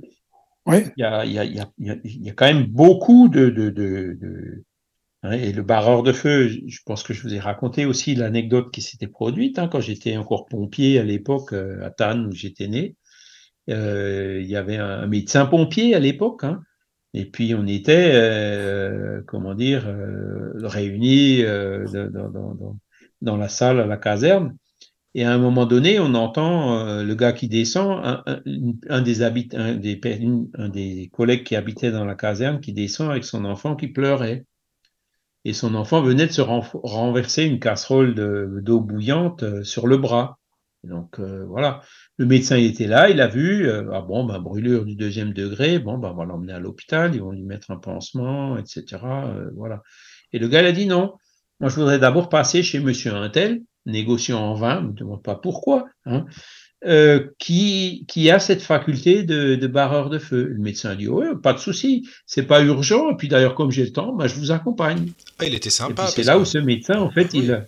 Pardon? Il était sympa parce qu'il il était ouvert parce que t'en as plein qui auraient dit mais arrêtez vos trucs là c'est bon quoi tu vois non non mais c'était je dis, on était entre pompiers c'était le médecin pompier c'était une bande on s'entendait bien mais oui voilà hein. c'est ça donc il est allé avec et donc il, est allé ce monsieur il était effectivement là et alors il se concentre il comme d'un coup il commence à t'as de la sueur qui sort de son front et tout enfin, chaque magnétiseur il a un peu sa méthode entre guillemets quoi et puis il, il a passé les mains euh, comment dire sur cette brûlure le gamin, il s'est arrêté de pleurer instantanément. Hein. Donc ça, le médecin l'a constaté.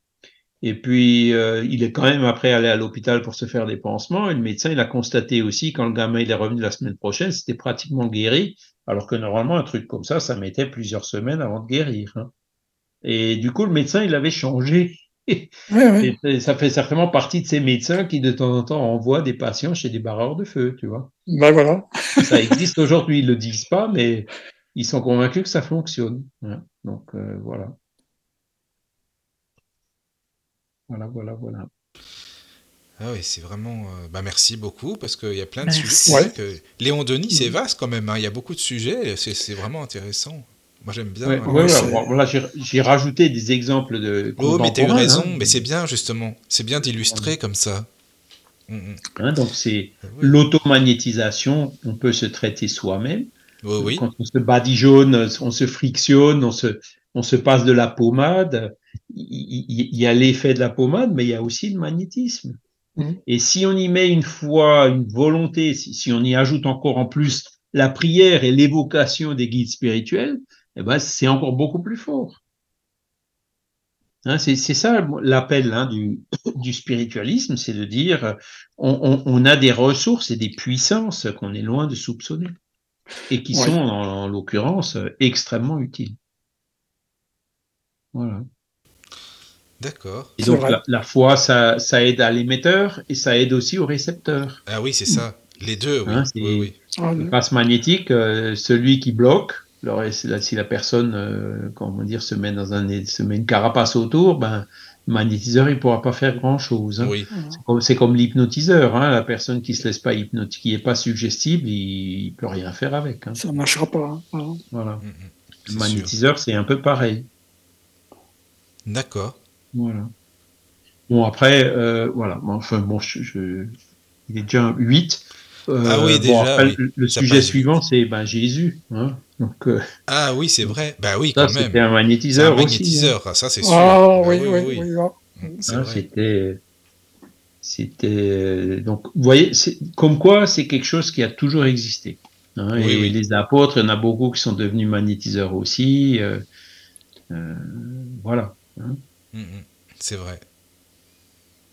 Ah donc, bah, le magnétisme curatif, c'est vraiment quelque chose de très puissant et donc euh, qui a déjà rendu beaucoup de services et qui pourrait euh, en rendre beaucoup plus s'il n'y avait pas euh, tous ces blocages, voilà, toutes ces, hein, parce que en soi, c'est quand même, le magnétiseur qui a vraiment beaucoup de fluide, il faut quand même qu'il sache un peu ce qu'il fait, quoi. Hein parce que c'est toujours pareil, hein, c'est quelque chose qui peut très bien fonctionner, euh, qui peut énormément aider, mais qui peut aussi, hein, il faut avoir de bonnes pensées. Hein. Vous voyez ce que je veux dire? C'est comme un outil qu'on peut utiliser euh, bien ou moins bien. Quoi, hein. donc, mm. euh, et là, c'est un peu plus difficile.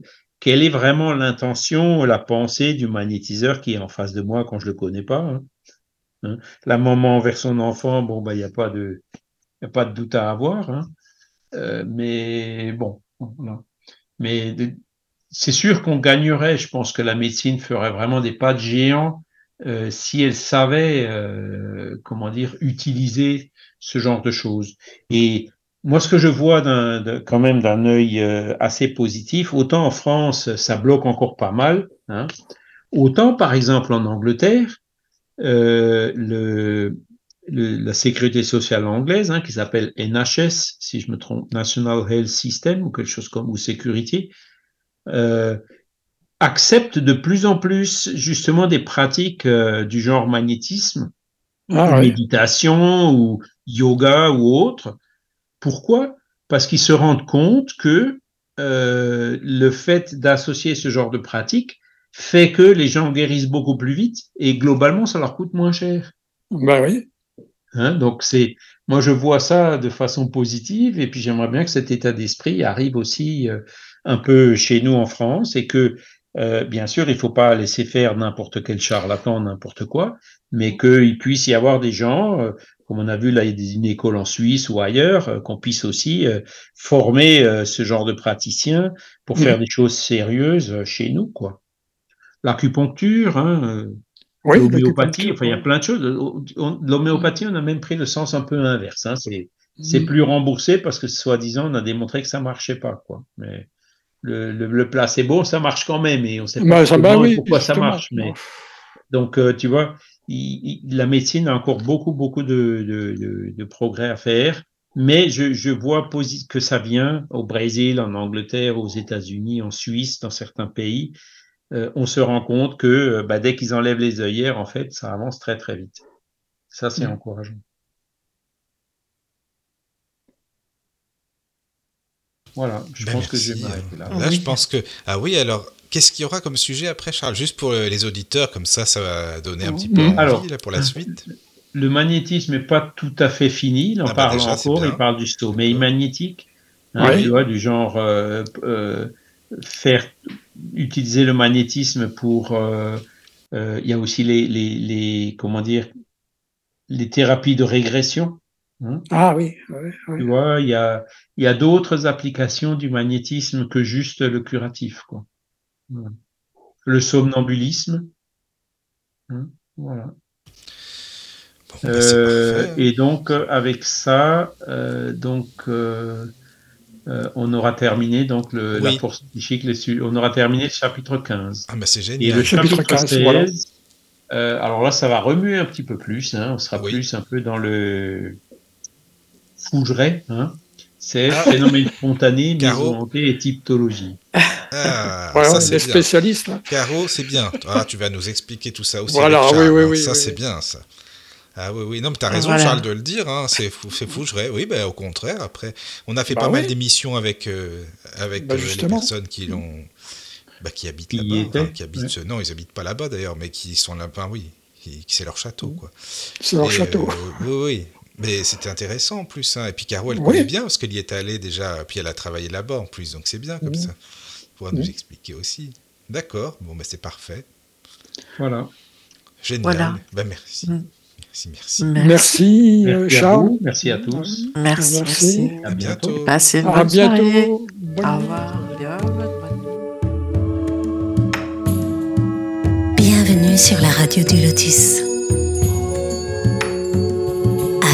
Caroline et Michael. La radio du Lotus, on l'écoute partout dans le monde.